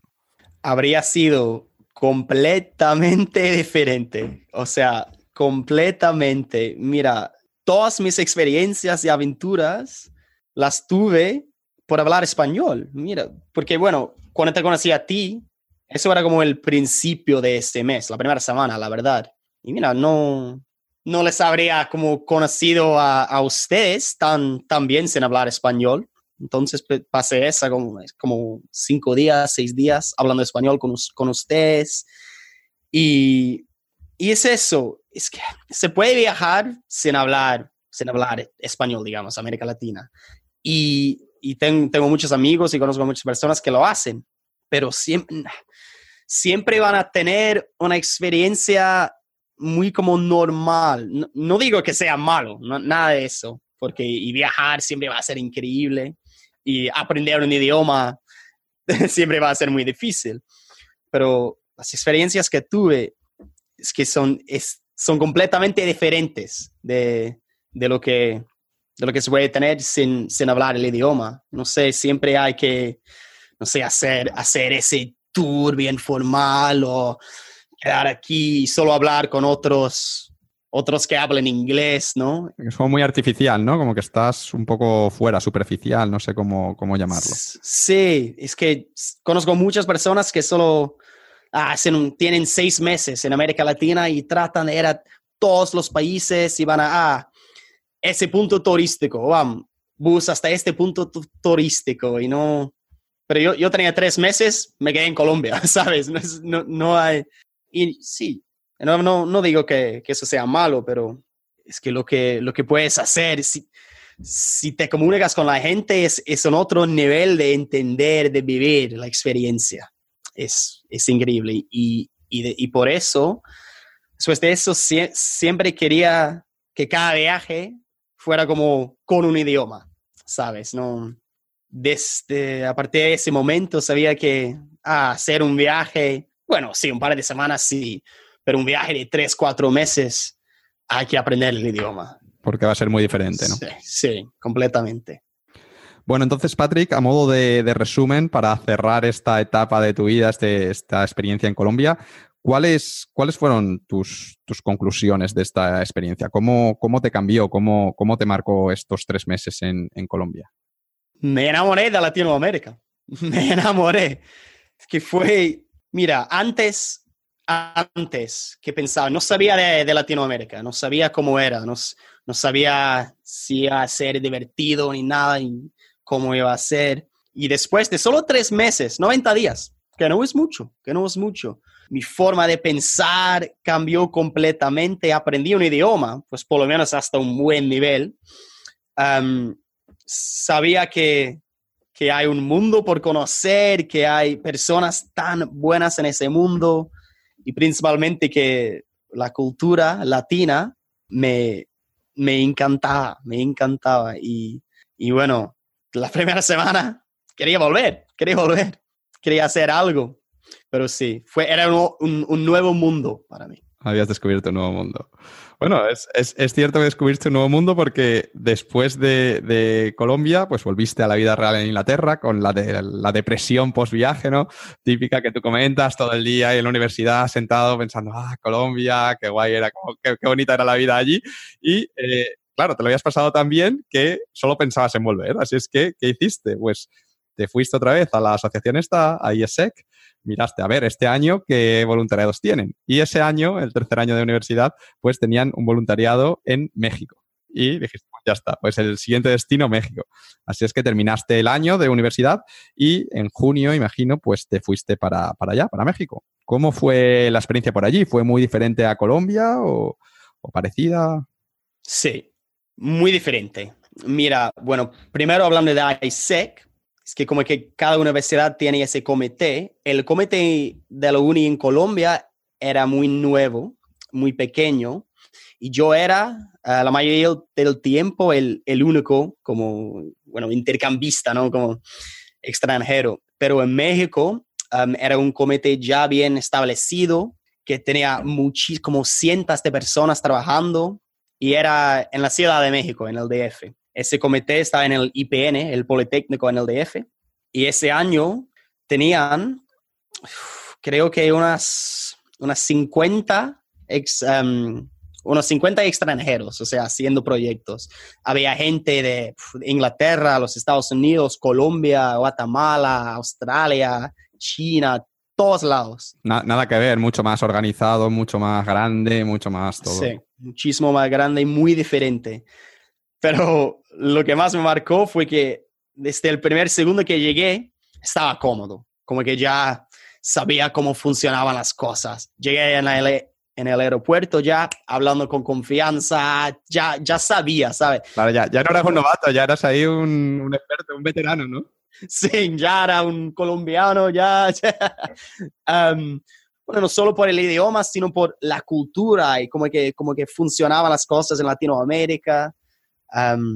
Porque claro, son países distintos, pero creo que hay una como cultura compartida, ¿sabes? Que, que entendía, um, sabía cómo tratar a las personas y, y cómo funcionaba todo. Y, y, llegué y fue cómodo, fue cómodo. Lo, lo hice porque sentía que, que mi español podía mejorar un poco, ¿sabes? Porque, bueno, la verdad es que solo, solo había tenido tres meses hablando español, en realidad. quería mejorar mi español.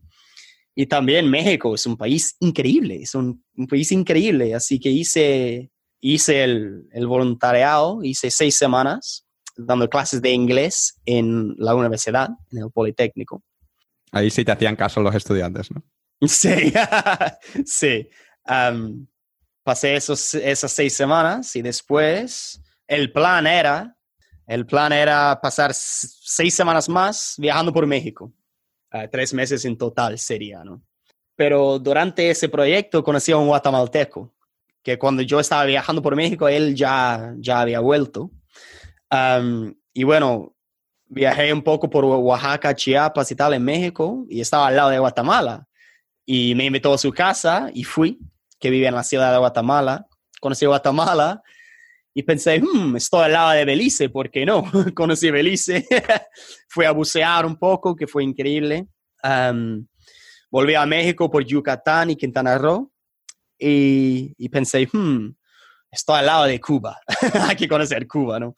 Ah, pero bueno, ya era para, para, volver a Inglaterra, así que cambié mi vuelo, pagué un poco, cambié mi vuelo, fui a Cuba, pasé tres semanas en Cuba, volví a México, pasé la última semana y, y volví a Inglaterra, o sea, casi cuatro meses de, de viaje.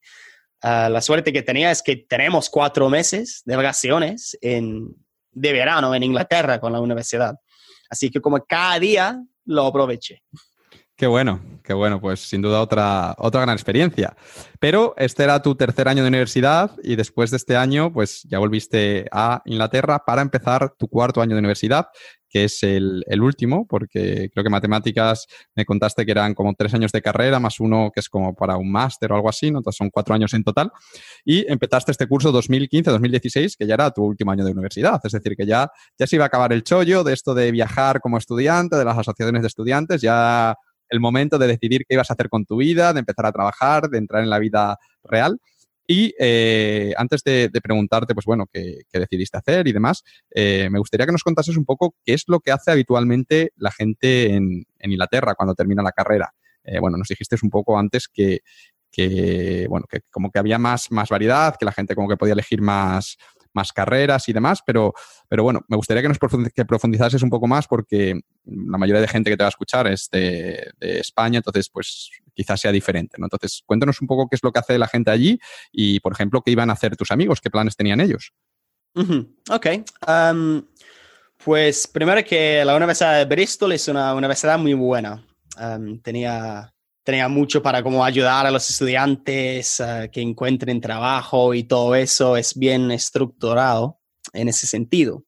Um, las personas que estudiaban matemáticas, bueno, era una mezcla, ¿no? Um, muchos, muchos, muchos iban a Londres. La verdad, cualquier curso, todo el mundo va a Londres. Londres, Londres, Londres. Que yo no quería eso tanto. Donde está todo el trabajo, todas las empresas y eso, ¿no? Sí, sí. Y de matemáticas había muchos que, que fueron a como trabajar con, con finanzas en, en, bancos y tal. Pero sí, generalmente como conseguir un, un buen trabajo que, que, paga bien, o sea, estudiar matemáticas en Bristol, puedes encontrar un buen trabajo, ¿sabes? Um, en Londres especialmente, sobre todo. Uh, pero sí, es, eso es lo, lo que se hace generalmente. Um, eh, diría que, bueno, hay que hay que esforzarse un poco para encontrar trabajo, pero no es tan difícil. O sea, si, si sales de la uni con una buena nota, no, hace, no te va a costar tanto. ¿Y a ti por qué no te gusta esa, esa idea de irte a Londres ahí en un, en un, banco, en el departamento financiero, a analizar préstamos, yo qué sé? por los viajes, creo. No sé. Bueno, pensé en eso, pensé en eso.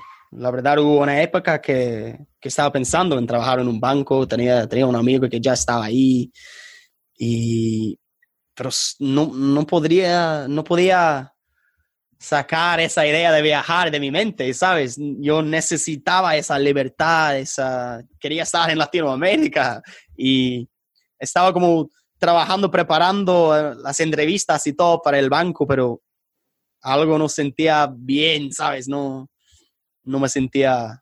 Que no era, no era lo correcto, ¿no? Sí, no era correcto. Un poco como en Cambridge, ¿no? Porque yo creo que si, si ya no te gustó el ambiente ese en el banco, que es todo de trajes y, así como súper elegante, súper super posh, no, no, iba contigo, ¿no? Súper posh, sí. Por eso.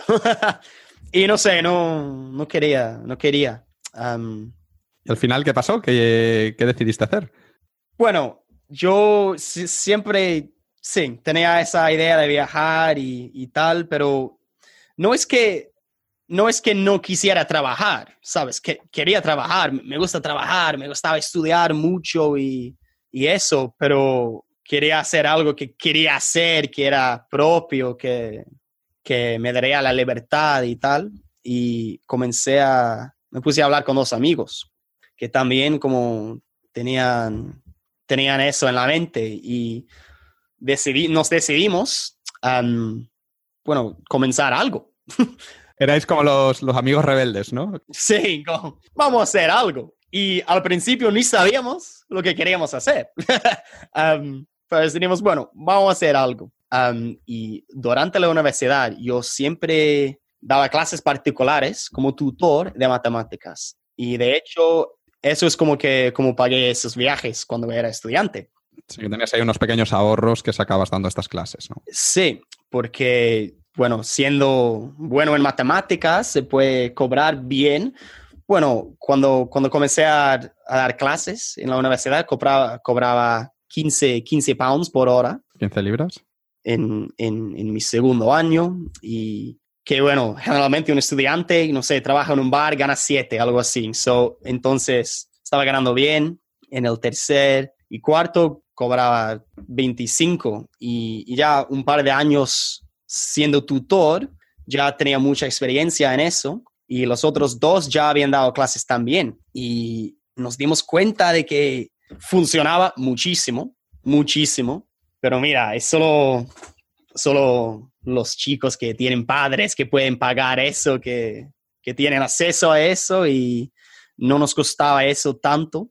Y también nos dimos cuenta de que, no sé, viene un estudiante, tú enseñas una cosa, le enseñas algo, lo entiende, viene otro con el mismo problema, dices exactamente lo mismo y lo entiende y pensamos, bueno, seguro que podemos hacer algo, no sé, decir eso de una vez para todo el mundo y lo que queríamos hacer fue dar, proporcionar esa experiencia que te da un tutor particular, privado, pero con tecnología, o sea, que sería muchísimo más barato y que se puede accesar y entonces creamos AI Tutor, que es nuestro, nuestro startup. Lo voy, a, lo voy a decir yo con acento español porque eh, igual no te entienden. AI Tutor. AI Tutor. que la, has pronunciado con acento tan inglés que digo, yo creo que, va a haber gente que no ha escuchado que no, no sabe. Ah, y Tutor, que es de Artificial Intelligence, ¿no? Sí, sí.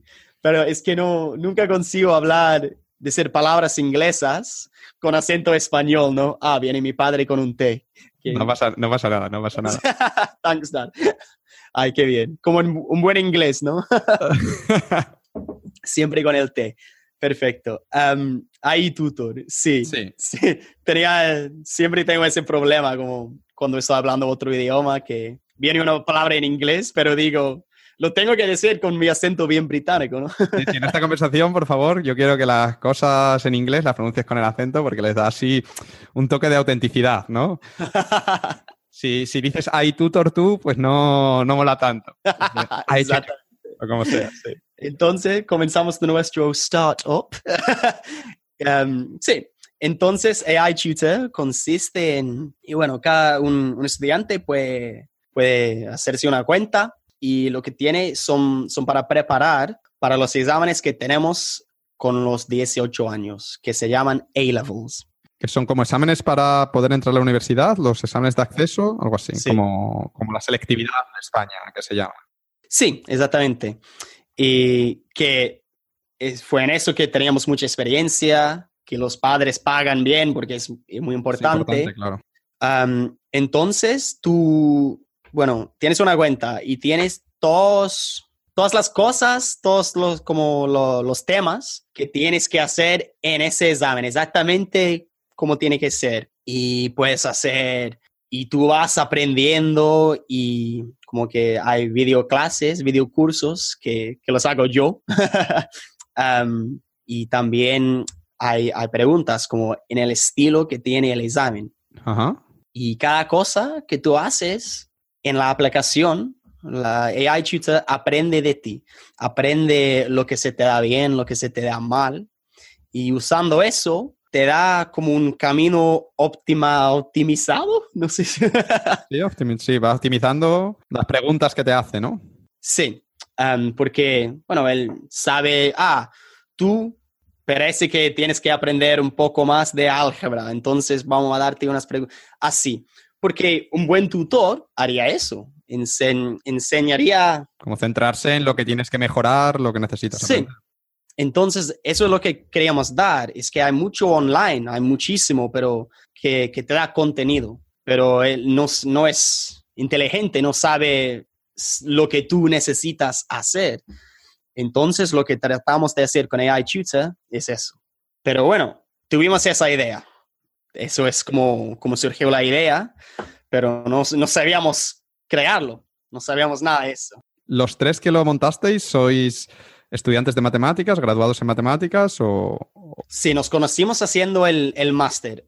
Un amigo Julio, que estudiaba matemáticas, y otro Adam, que estudiaba matemáticas y ah, como informática, o sea, sabía programar un poco. son dos chicos muy inteligentes. Qué suerte que tengo yo.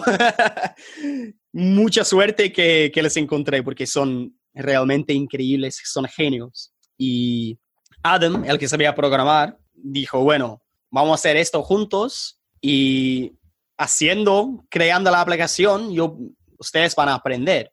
Y yo les ayudo, yo les enseño también y vamos, vamos a aprender juntos haciendo esa aplicación. Vamos a ver lo que, lo que pasa, ¿no? Vamos a ver qué sale. Entonces, comenzamos. bueno, teníamos la idea. Y bueno, hay, hay, mucha, hay, hay, muchas partes de la historia ahora que fue como que, que pasó cuando me gradué, cuando, cuando salí de la universidad. En, en mi cuarto año, quería, ya después de volver de México, me sentía que ya hablaba el español, ya, ya lo tenía. Y quería aprender, hacer otro viaje. Siempre tenía una idea de viaje planeado, ¿no? Y aprender otro idioma pues decidí que, bueno, ya sabía que, que, me encantaba América Latina y pensé, quiero ir a Brasil y quiero aprender el portugués. buena lección. Sí, muy buena. y como que fue un sueño, entonces... Ah, este inglés, muy bueno, muy bueno. es en serio. Para algún oyente que, que, no había, que no haya probado el té inglés, hay que probarlo. ¿Cuál, es, ¿Cuál es el bueno, el que nos recomiendas? Tienes que, tienes que tomar Twinings. Twinings. Ah, este yo creo que lo venden en España. Yo creo que sí. en algunas tiendas. Y pones la, bolsita con el agua, sacas la bolsita y pones leche. Lo más importante. Ah, con leche, es claro. ¿Y, limón, o sin limón? No, limón no, no. Solo leche. Vale, vale. Lo, tendremos en cuenta. Vale. Perfecto. Entonces, bueno, empezaste con lo de iTutor, dijiste, ahora el siguiente viaje tiene que ser Brasil tiene que ser Brasil. Te pusiste a aprender portugués, ¿no? Porque como ya cada viaje es con un idioma. Sí, exactamente. Ah, sí, durante el máster, pero bueno, no, no estudiaba mucho porque, bueno, estaba haciendo un máster, pero un poco en mi, tiempo y tal. Y la idea era ir a Brasil y no sé qué iba a hacer en Brasil, pero la idea era ir a Brasil, hacer algo y aprender el portugués. Bueno, imagino que, en Brasil seguirías, eh, tu idea sería el seguir trabajando en la startup, ¿no? Porque, porque seguías, digamos que esto ya había empezado, ya, ya estaba un poco en marcha, ¿no? Bueno, el startup, la verdad, tenía la idea de, de ir a Brasil antes. Antes. Tenía la idea de ir a Brasil como durante el cuarto año de la universidad, pero el startup fue como al, al final de, de, ese año académico, como en, como en junio, como cuando estábamos graduándonos. En Brasil no, no tenía una idea de lo que iba a hacer, pero lo que pasó fue que en, en, abril, o sea, un par de meses antes de que me graduara, estaba jugando al fútbol y me lesioné, me, me, rompí el ligamento anterior cruzado. Uf, esto es el de los futbolistas, que como ocho meses, de esto que se, el año entero ya fastidiado.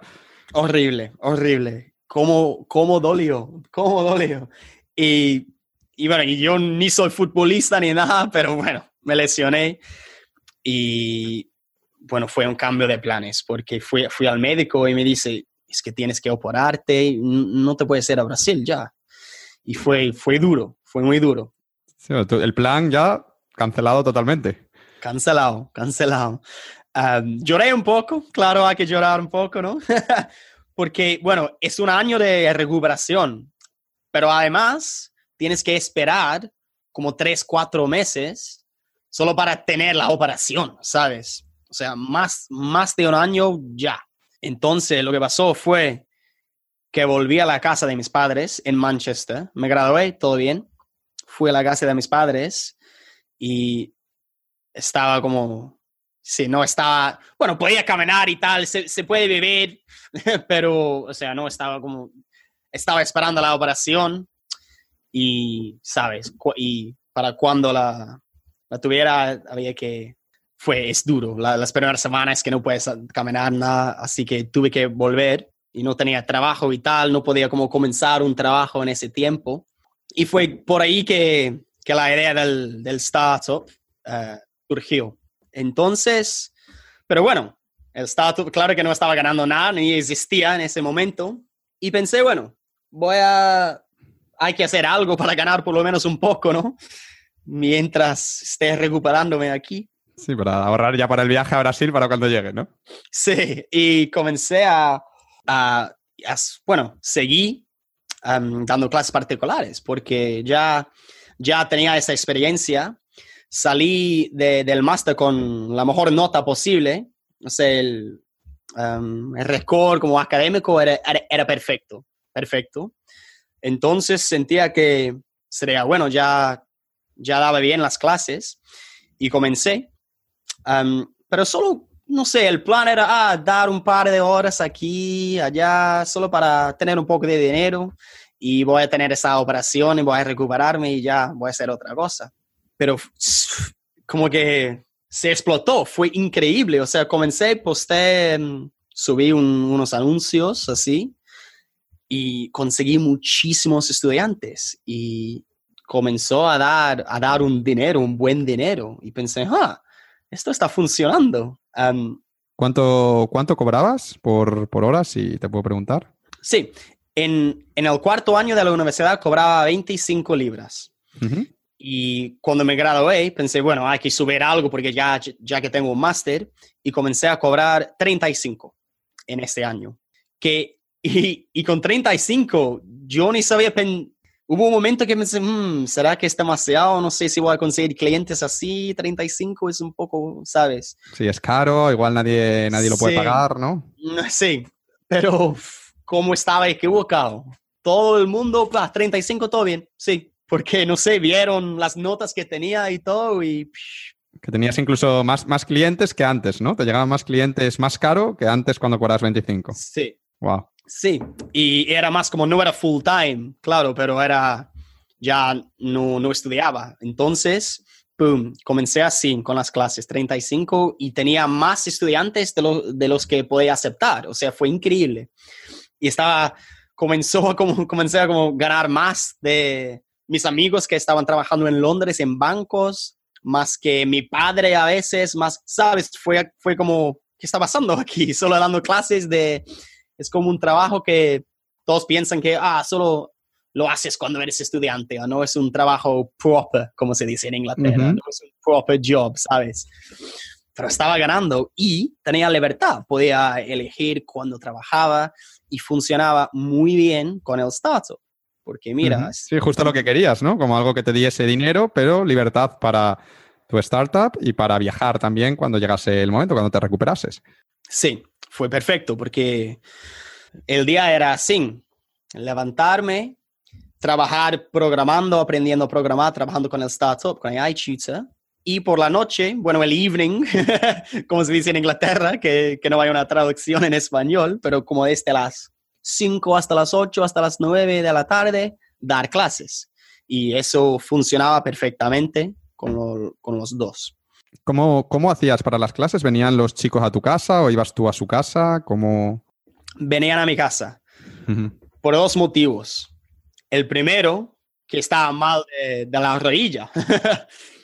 Pero segundo, que, que, mira, viajar, tener que viajar a, su, a sus casas, cambia ser tutor de un trabajo muy bueno, un trabajo muy difícil. Solo esa parte de viajar, porque mira, Pierdes mucho tiempo, imagino. Bueno, Sí. Manchester yo nunca he estado, no sé si es muy grande, pero imagino que a lo mejor media hora para ir, media hora para volver, Sí. como una hora más que has perdido, ¿no? Es una hora más. Es- cambia totalmente. ¿Te imaginas? Yo puedo ahora hacer cinco horas seguidas así en la casa boom, y estoy ganando cada minuto. Pero mira, en ese tiempo podría a lo mejor dos o tres si fuera a, sus casas, ¿no? Entonces ya era una regla, como que no, tienes que venir a mi casa, tienes que venir a mi casa. Y también, bueno, si eres un buen tutor, puedes hacer eso. Como que si ellos te quieren, van a, van a viajar, ¿sabes? Entonces, y creo que ya hizo que yo pareciera más profesional, como que no, no doy clases fuera de la casa, así trabajo, va, va, va, y, y funcionaba así. Y también en esa época conseguí unos, estudiantes online. Entonces comencé a dar, a dar unos unas clases online que, que no sabía cómo al principio, pero tenía un amigo, Julio, que, con el que hacía el startup, la verdad, que lo hacía mucho y me enseñó unas cosas, cómo hacerlo. Y funciona increíblemente, funciona mucho. Lo que hago es que tengo un, bueno, hablo por Skype o algo así, Zoom, algo sí, así. Zoom o Skype, sí. Um, uso un online whiteboard, que sería como una... Sí, para dibujar una pizarra digital de estas, ¿no? Eso, eso, online whiteboard. y Y tendrás tú también un lapicito de estos electrónicos como para dibujar, ¿no? En la pantalla o en... eso. Entonces, bueno, hablamos por Skype, como, como tú y yo estamos haciendo ahora, y los dos estamos mirando ese online whiteboard. Y todo lo que escribo, tú lo ves, todo bien. Bueno, y, y funciona perfectamente. Yo puedo subir preguntas y tal al whiteboard y ya, funciona lo mismo, lo mismo. Yo, yo no creo que pierda nada de comunicación, nada de eso. Yo creo que funciona increíblemente. Y llegó un momento y, y pensé, bueno, ya estaba como mejorándole de la rodilla un poco y trabajaba de casa. Yo tenía mi libertad, estaba ganando. AI Tutor estaba creando, pero todo, todo online, porque los otros vivían en Londres. Hacíamos todo online y daba clases de casa y clases online. Y pensé, bueno, am, como creo que eso podría funcionar con, con mi, mi idea de viajar, porque mira, si puedo dar esas clases online y todo el trabajo que hago con AI Tutor, lo puedo hacer online, ¿por qué no voy a otra parte y hacer todo online? Entonces hice como un, un test. Hice el un test. experimento. Y, y pensé, bueno, tenía un amigo, bueno, tengo, tengo un amigo de Mallorca que estaba, estaba trabajando en un hotel en esa época y, y tenía un apartamento. Y bueno, hablamos un poco y tenía, tenía la idea de, no sé, pasar cuatro, cinco, seis semanas trabajando solo online. Y él me invitó a su casa. Y bueno, hablé con mis estudiantes y les dije, bueno, vamos a intentar dar esas clases, hacer esas clases online. Él le explicaba cómo funcio- funcionaba y todo. Claro, porque en ese momento tú todavía tenías una parte de tus alumnos eran offline, que eran los alumnos que vienen a tu casa todavía. Tenías algunos online, pero la mayoría eran mm, estándar, ¿no? Ujú. Eran en persona en Manchester, así que les tuve que convencer, claro. Pero mira, todos aceptaron, todos. Sí, y los, y los padres también. Y los padres también, mira, siempre, sí, siempre va a haber un poco de, como que, "Hmm, ¿será De- que va a funcionar esto? Pero mira, ya, yo ya estaba bien establecido y popular con, es- con esos estudiantes y no me querían perder, ¿sabes? Si yo hubiera dicho eso como respuesta a una, una clase, creo que ellos habrían dicho, no, chao, hasta luego, encontramos otro. Pero después de un par de meses que sabían que era bueno, estaba ayudándole a sus, sus hijos mucho, decían, bueno, pues no queremos perderte, vamos a intentar con esto. Y yo sabía, porque yo creía en, en las clases online. Entonces yo sabía que solo tuve que convencerle a los padres para hacer una prueba, una, una, una, clase, aula, portugués, um, una clase y, y, ya va a salir bien. Claro, porque para, para, ellos era también mejor, no tenían que ir a tu casa y, y bueno, y, y, siempre después decir, mira, hacemos una clase y si no te gusta, pues lo volvemos a hacer como antes, ¿no? Como que no hay, no hay riesgo. Sí, no hay riesgo, sí, sin compromiso, ¿no? Y lo es, bueno, y, y lo hice hice esa primera clase con todos, bueno, tratando de, haciendo que, que fuera la mejor clase de mi vida, claro, como hay que hacer, ¿no?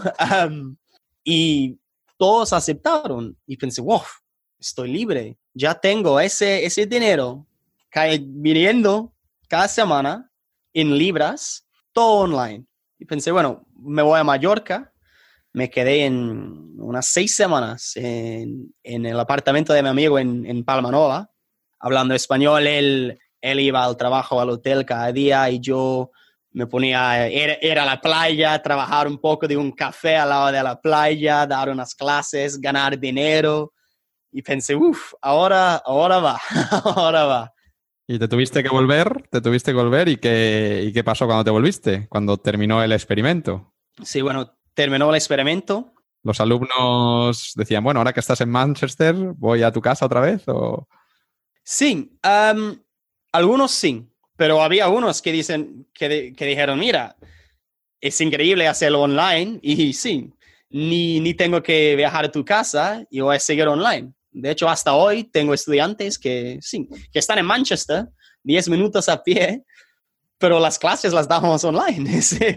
Porque mira, es, es lo mismo, si sabes hacerlo bien, entiendes cómo funciona, puedes dar una clase muy, muy buena, hasta mejor a veces online que en persona. Y ya tenía, em, ya, ya sabía que funcionaba, ya tenía toda la confianza de que podría dar clases online desde cualquier parte del mundo y, y funcionaba así. Y sí, me volví a Manchester. Y bueno, pasó, pasó un año de eso, o sea, ya llegamos al, al segundo año académico después de graduarme, que sería septiembre de 2017. Y que seguía con las clases, seguía con el startup, porque, bueno, el startup comenzó un poco como, como lento en el sentido de que no sabíamos programar, todos hacíamos otras cosas. O sea, siempre, siempre es, era fue como la idea que y, siempre quisimos, pero había veces que no, no teníamos mucho tiempo, teníamos otras cosas pasando, estamos aprendiendo y todo. Entonces seguimos con el startup, pero todavía en ese... En esa fase inicial. Sí, eso. Y bueno, pensé, y seguí con las clases. Y pensé, bueno, 35 pounds, pues funcionó muy bien, vamos a intentar. Tengo tengo otro año de experiencia, no va a costar intentar subir el precio, ¿no? Ajá, ¿y lo subiste? Sí, lo subí a hasta 45 pounds por hora. No, eso ya es, que es una buena cantidad por hora, ¿eh? Sí, es una buena cantidad. Que puedes hacer desde casa y... Y especialmente online. y, y, bueno, está...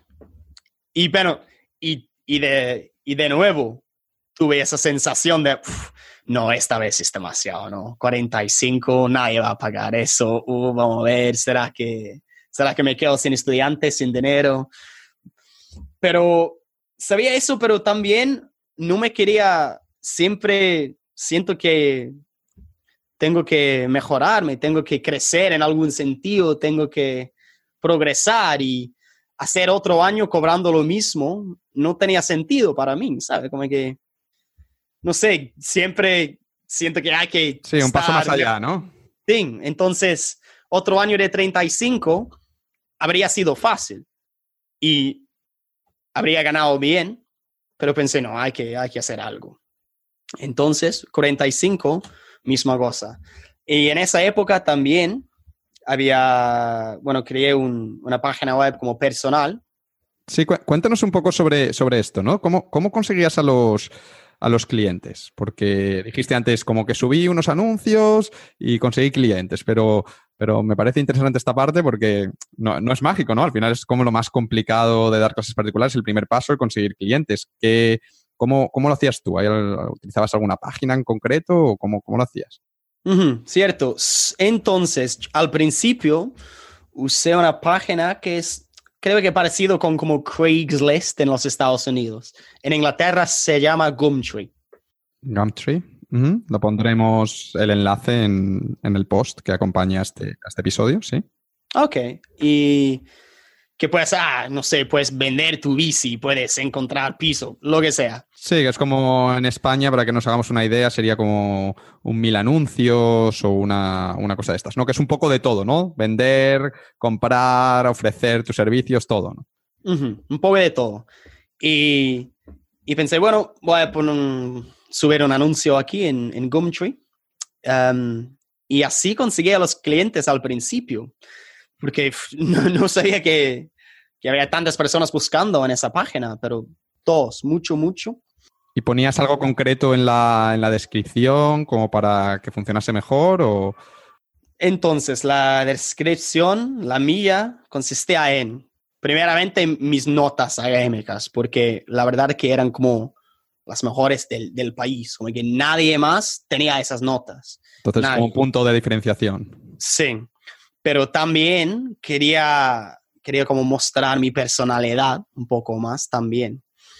Entonces fue como así, como las notas, pero también como doy clases y mi experiencia y como que era, que era joven.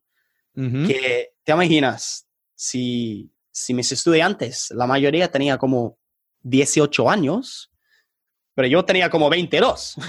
así que eran de la, no era como profesor y estudiante, era como amigos que, que aprendían matemáticas, o sea, siempre hablaba con ellos en Facebook, Snapchat, Instagram, o sea, éramos amigos, la verdad, éramos amigos. Claro, claro, que no es el típico señor de 50 años que te da clases y que no tienes nada en común con él, ¿no? Sino, claro, lo que tú dices, que eres amigos y además, joder, tú el examen este lo habías hecho tú mismo hace hace cuatro años, ¿no? Cuatro años atrás. Entonces, como que, sabes exactamente cómo se siente el alumno, a qué se enfrenta y todo eso. Eso es como un muy buen punto de diferenciación. Sí, y trataba de sí, mostrar todo esto en la descripción, ¿no? Entonces, pero eso es como lo que hacen todos. Tienen, no sé, una selfie, una descripción y ya. Pero yo pensé, bueno, conseguí a los clientes así, pero pensé, bueno, si voy a cobrar ese precio, 45 hay que ser, o por lo menos parecer profesional. Hay que, tengo que diferenciarme a estos, a los otros, ¿no? Y creé una, página web en WordPress. WordPress, no sé. WordPress, sí. Eso. WordPress. Um, y fácil, yo, yo, lo, yo lo vi fácil, o sea, todo, ni tienes que saber programar, nada de eso, solo Ah, pasé un, fin de semana haciendo la página. Pero lo que, y lo que puedes hacer en Gumtree, tienes la opción de, como poner un link a tu página web en el anuncio. Entonces, en mi página web, la verdad es que no hice, no hice nada de como SEO, nada de eso. Solo lo usaba, la usaba para para como impresionar para a los más profesional, ¿no? Como sí. este tío es tan profesional que tiene hasta su propia web con sus fotos, con su experiencia, con todo. Sí, y como subir una buena foto un poco más profesional, editada, así, subir las notas y todo, y, hablar mucho de todo, de, de mis clases, de, de, mi historia, de lo que hago, un perfil muy bueno. ¿Cuál es la, web? Perdona que te, que te, interrumpa, pero para que la anotamos, para que la gente la pueda ver. Sí, ah, ¿quieres que diga en mi, en mi acento británico? En, británico, luego yo ya lo traduzco y lo, lo, pongo. Bueno, A-Level Maths Tutor. Ajá. ¿Quieres que escriba aquí o...? No, no, no. Yo creo que lo he entendido, si no, luego ya te pregunto aparte. Perfecto. A-Level Maths Tutor .co.uk. Vale, genial. la, pondremos en las notas para que la gente pues, pueda echarle un, vistazo. Perfecto, perfecto. Um, sí, A-Level Maths Tutor. Así consigo a mis clientes. Entonces, también... Eh, subiste el precio a 45 libras y creaste la web, también como para poder justificar ese precio. Sí. ¿Y, qué pasó? Funcionó, Ángel, funcionó. de nuevo, me, me, ah, me encontraban y hablaba con ellos, porque ya tenía... lo bueno de ser tutor es que cada año es más fácil por los estudiantes que ya, que ya, que ya tuve y como que word of mouth se dice, como boca a boca. Lo recomiendan a sus amigos, los padres, ¿no? También si están contentos, ah, ya, pues mi hijo eh, fue a clases con este chico y súper contento, aprobó, lo aprobó todo el examen, ¿no? eso. Y, y, fue, y funcionó. Entonces, y con la web y con Gumtree, también hice un poco de Google AdWords.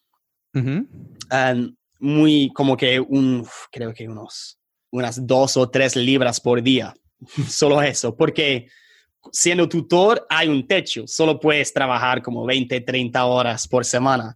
Entonces, si puedo conseguir esos estudiantes sin hacer mucho trabajo, no tiene mucho sentido invertir tanto tiempo a, hacer un SEO o invertir mucho en AdWords si solo puedes conseguir hasta 30 estudiantes, ¿sabes? No tiene mucho sentido eso. Claro, claro. Y en tu caso, tú sí llegaban por otras vías, así es que, claro.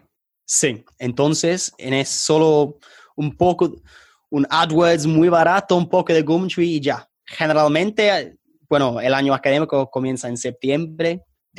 diciembre y enero ya tienes todos los estudiantes que quieres para ese año. Y de nuevo, era así. 45 están, estaban pagando todos, estaba ganando bien. Sí, claro. ¿Cuántas horas trabajabas más o menos a la semana? Yo diría que un promedio de 15. 15, como 15 alumnos cada semana, bueno, 15 horas de clase. Sí, y, pero con eso ganas más de la mayoría de las personas y trabajas menos que la mitad de, de las otras personas. Así que ganar por hora es, o sea, en, en, lugar de, o sea, lo que ganas por hora, yo, yo creo que importa mucho, ¿sabes? Sí, sí, no sobre todo si quieres trabajar pocas horas, claro. entonces, estaba, estaba así, tenía esa vida, ya estaba mejor de la rodilla.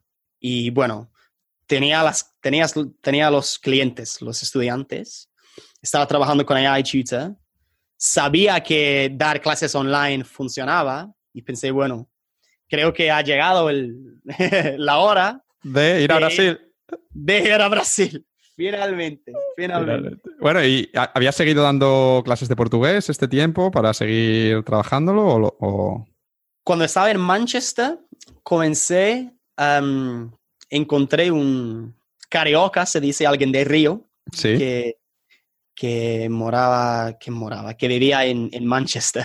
ya, te sale, te sale portugués. que, que, vivía en Manchester.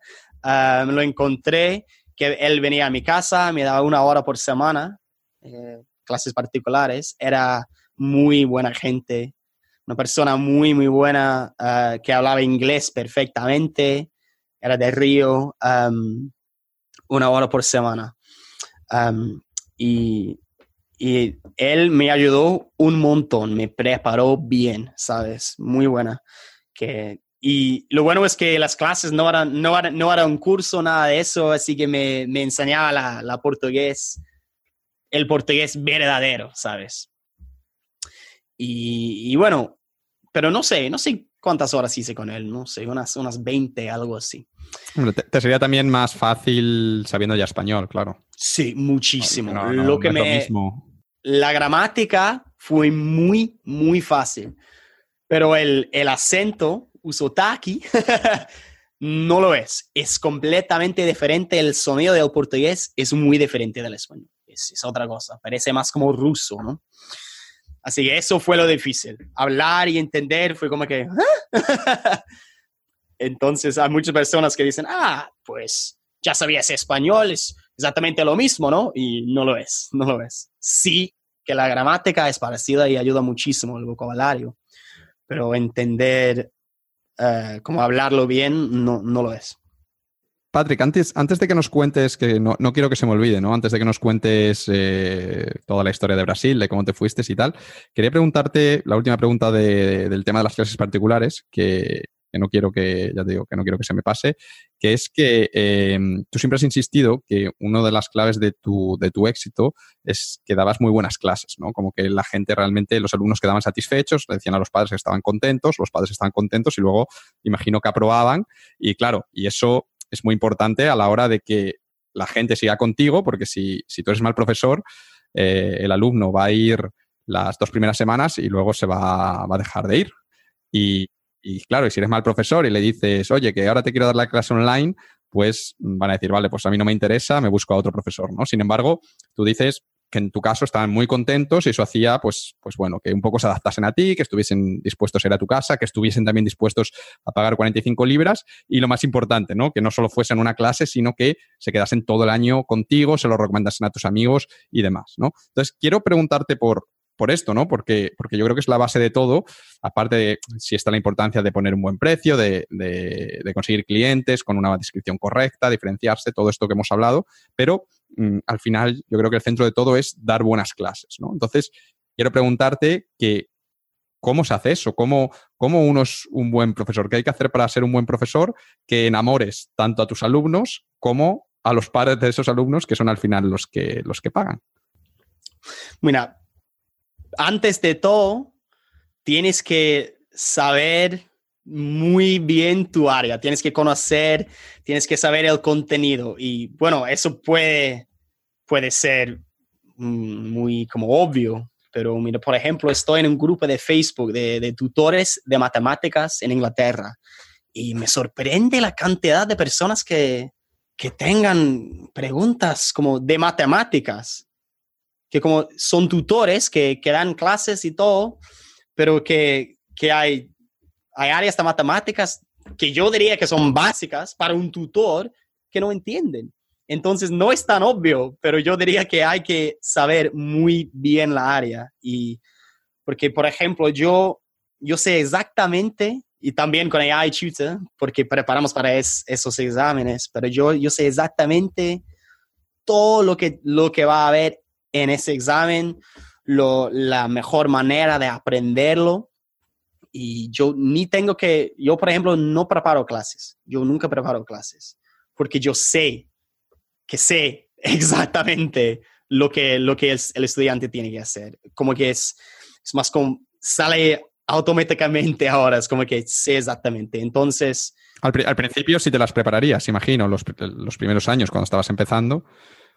La verdad, al principio pasé como un, par de meses, pero solo eso, un par de meses y me, di cuenta de que sabía qué hacer. No sé, porque también se me dan bien las matemáticas, se me dan bien. Como que yo creo que el, nivel que yo tengo es, es alto en ese sentido. O sea, no, yo sé que lo que se relaciona con otra parte, entonces alguien tiene una pregunta, sé, lo sé. sé, responderlo, sé, sé, lo que tiene que hacer y qué más tiene que aprender para llegar a ese punto y tal.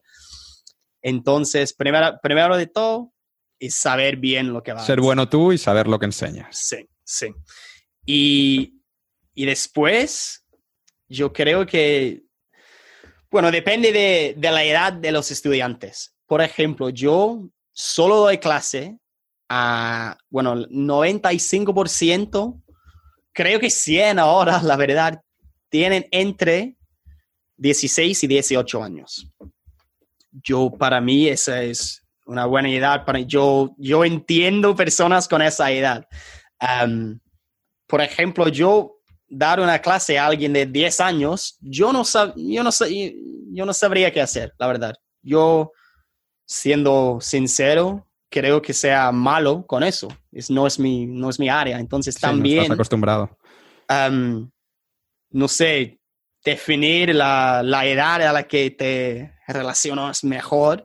Yo, con, yo entiendo chicos de 17 años, hablamos de lo que sea.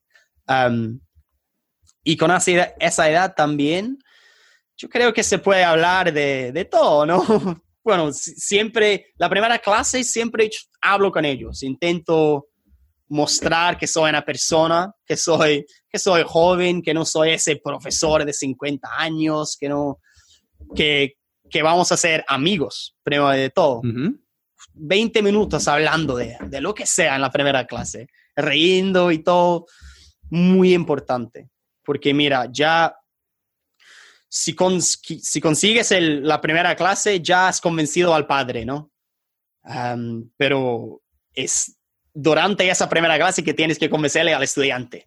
Entonces, porque los padres ya saben que tienes las notas y, y tal, que eres profesional. Por la que es lo que más le importa a los padres, sí. Exactamente, son, son como dos clientes aquí, ¿no? Claro. Y, y pero sí, hablar, tentar... para el hijo es muy importante el que tú le caigas bien, claro, el que, el que diga, me gusta estar con esta persona, ¿no? Que cuando, cuando llegue la, la, hora de la clase de matemáticas, que no sea como una tortura, joder, ahora tengo que ver a este tío que es un súper aburrido, ¿no? Tiene que... Sí, sí. Y, y mostrarles que tú entiendes que a veces ellos no quieren... Mira, por ejemplo, yo para, para, para unos estudiantes matemáticas no es todo, no, ellos no quieren hacer ese examen y yo mostrarles, mira, yo entiendo que matemáticas no es tu vida. Yo entiendo que ese examen no es todo, que quieres estar haciendo otras cosas. Entonces, yo, yo te entiendo completamente voy a, voy a poner eso fácil para ti. Tú tienes que hacer esto para ese examen, tienes que hacer esto. Ni, estoy fingiendo que sea, ah, esa cosa increíble, es matemáticas, pueden ser muy aburridas, pero mira, vamos a hacer esto juntos y va a salir bien, ¿sabes? Y están como, ah, qué bueno, que, no escuchan eso de otros profesores de matemáticas, ¿no? Y... Sí, que le dicen, ah, esto es súper importante para tu vida. Tú le dices, mira, esto es, lo tienes que hacer y no te queda más remedio, así es que, mira, te voy a explicar lo más, lo, lo más importante y haces el examen y luego ya te olvidas para siempre, ¿no? Sí, sí, y todo bien. Y y ellos valoran eso mucho, o sea, porque nos entendemos, no tenemos que fingir, ah, es como que, ah, estamos aquí, todo bien, te voy a ayudar con eso y después lo que sea. Y, eso, personalidad, amistad, amistad. Hay que, hay que ser amigos primero y porque te dan respeto por eso y, y después está como que ya, ya que ya hemos hablado de, de otras cosas y tal, bueno, ahora vamos a trabajar un poco porque tú lo necesitas entender lo que ellos quieren hacer con la vida, ¿sabes? Como que, ah, tú quieres ir a la universidad a estudiar esto. Bueno, pues te voy a ayudar con eso también y ya sé lo que tienes que hacer para eso. Entonces, entenderles bien, sí.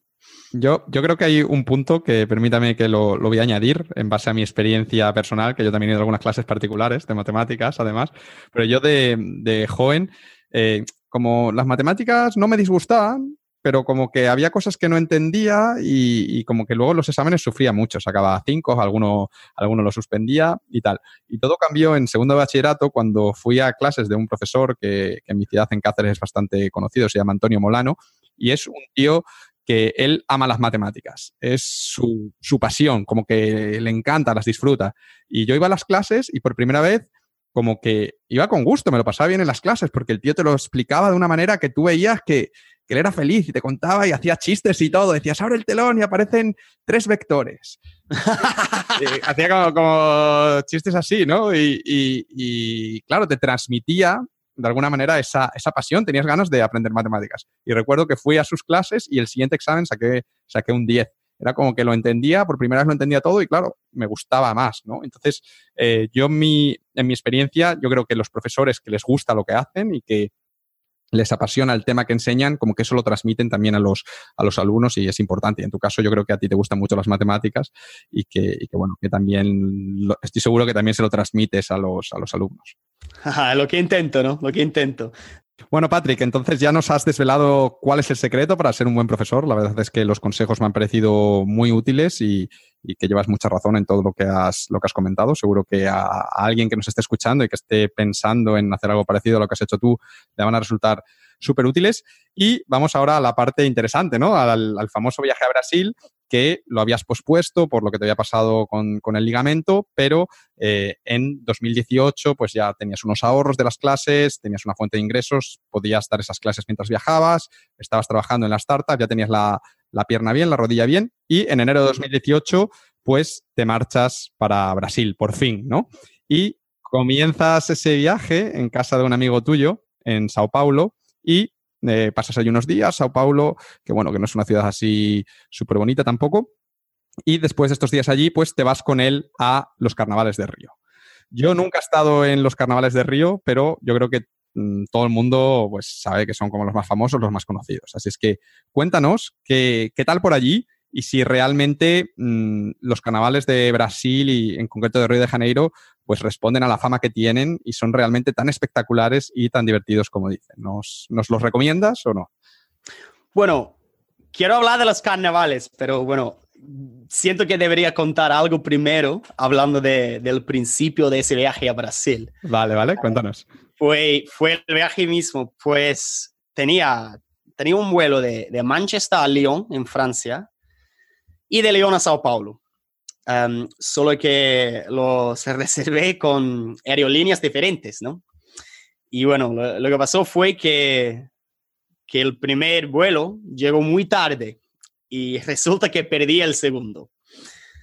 Eh, entonces, lo que pasó fue que, que, tuve que cambiar el vuelo, bueno, pagar algo y, y que, bueno, les tuve que avisar a, mi amigo en Sao Paulo que no iba a llegar y todo eso.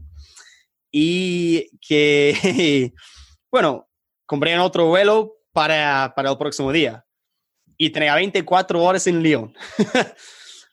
y sin, sin nada que hacer. No conocía a nadie, nada, nada, nada. Y pensé, bueno, vamos a ver lo que pasa.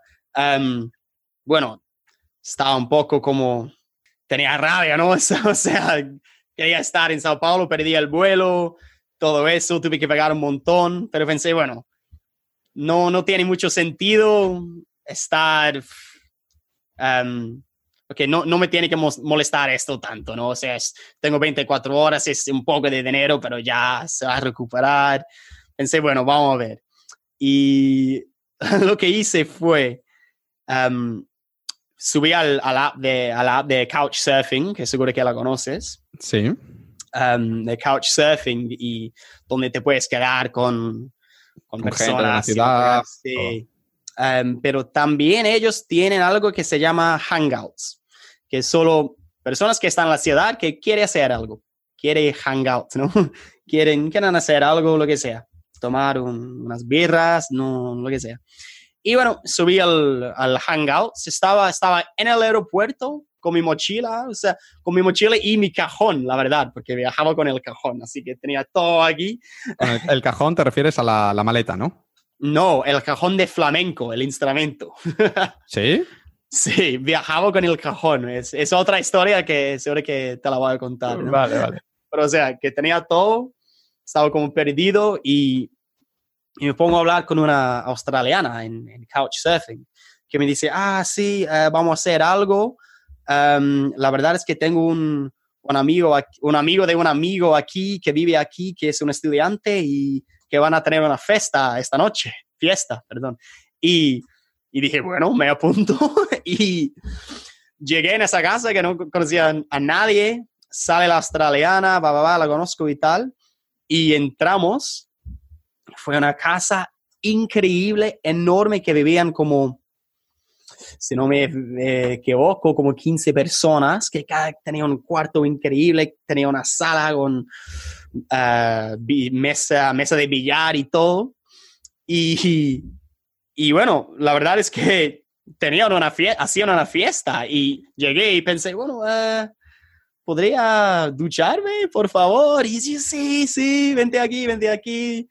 Te damos una ducha, aquí tienes una toalla, va, va, va. Me dieron un cuarto y, y salgo, salgo de la ducha y y ponen una mesa con, con porque creo que uno, uno de ellos se iban para Australia, algo así, era una despedida. Y no sé, contó comida típico, típica cena francesa, contó y me dieron comida, todo, una cama, nos emborrachamos, fue una, una fiesta muy buena. Por la mañana uh, me llevaron a, a, hasta el aeropuerto. ¿Sabes? Ver, qué, qué lujo. Sí, qué lujo, ¿no? Y y también, no sé, como parecido a Jailbreak, que es como que tenía 24 horas en una ciudad donde, donde no conocía nada, nadie, pero sabía que, que hay personas que te quieren ayudar, ¿no? Entonces hice eso y, al final de la noche me dijeron, bueno, valió la pena pagar ah, ese dinero por el otro vuelo y dije, ya sí, tomando el vino francés y dije, valió la pena. pero, pero date cuenta lo importante que es la actitud, ¿no? Porque es lo que tú decías, tú te pasa esto y, lo normal es eso, ¿no? Pues te frustras, joder, qué mala suerte, esta aerolínea de mierda, no sé qué, ya te quedas en el aeropuerto, ahora ya me han fastidiado el día, me voy a quedar en el aeropuerto poniendo una queja, porque no sé qué, porque no sé cuántos, quejándote, escribiéndole a tus amigos la mala suerte que tienes. Puedes hacer esto o puedes hacer lo que hiciste tú, ¿no? De decir, bueno, eh, vale, me cabreo cinco minutos, doy, yo que sé, una patada una papelera, lo que sea, y bueno, no, no des patadas a las papeleras en los aeropuertos, perdón, te, enfadas sin dar patadas a nada y, dices, vale, y ahora, bueno, tengo aquí 24 horas, voy a aprovecharlo, voy a ver qué, puedo hacer, me meto en Couchsurfing, intento como, como ver cómo sacarle el máximo partido a esto que ha ocurrido, a este accidente, a esta situación inesperada, ¿no? Sí, es eso mismo, es la actitud. Pasé esos cinco minutos frustrado y dice, Patrick, ¿qué estás haciendo?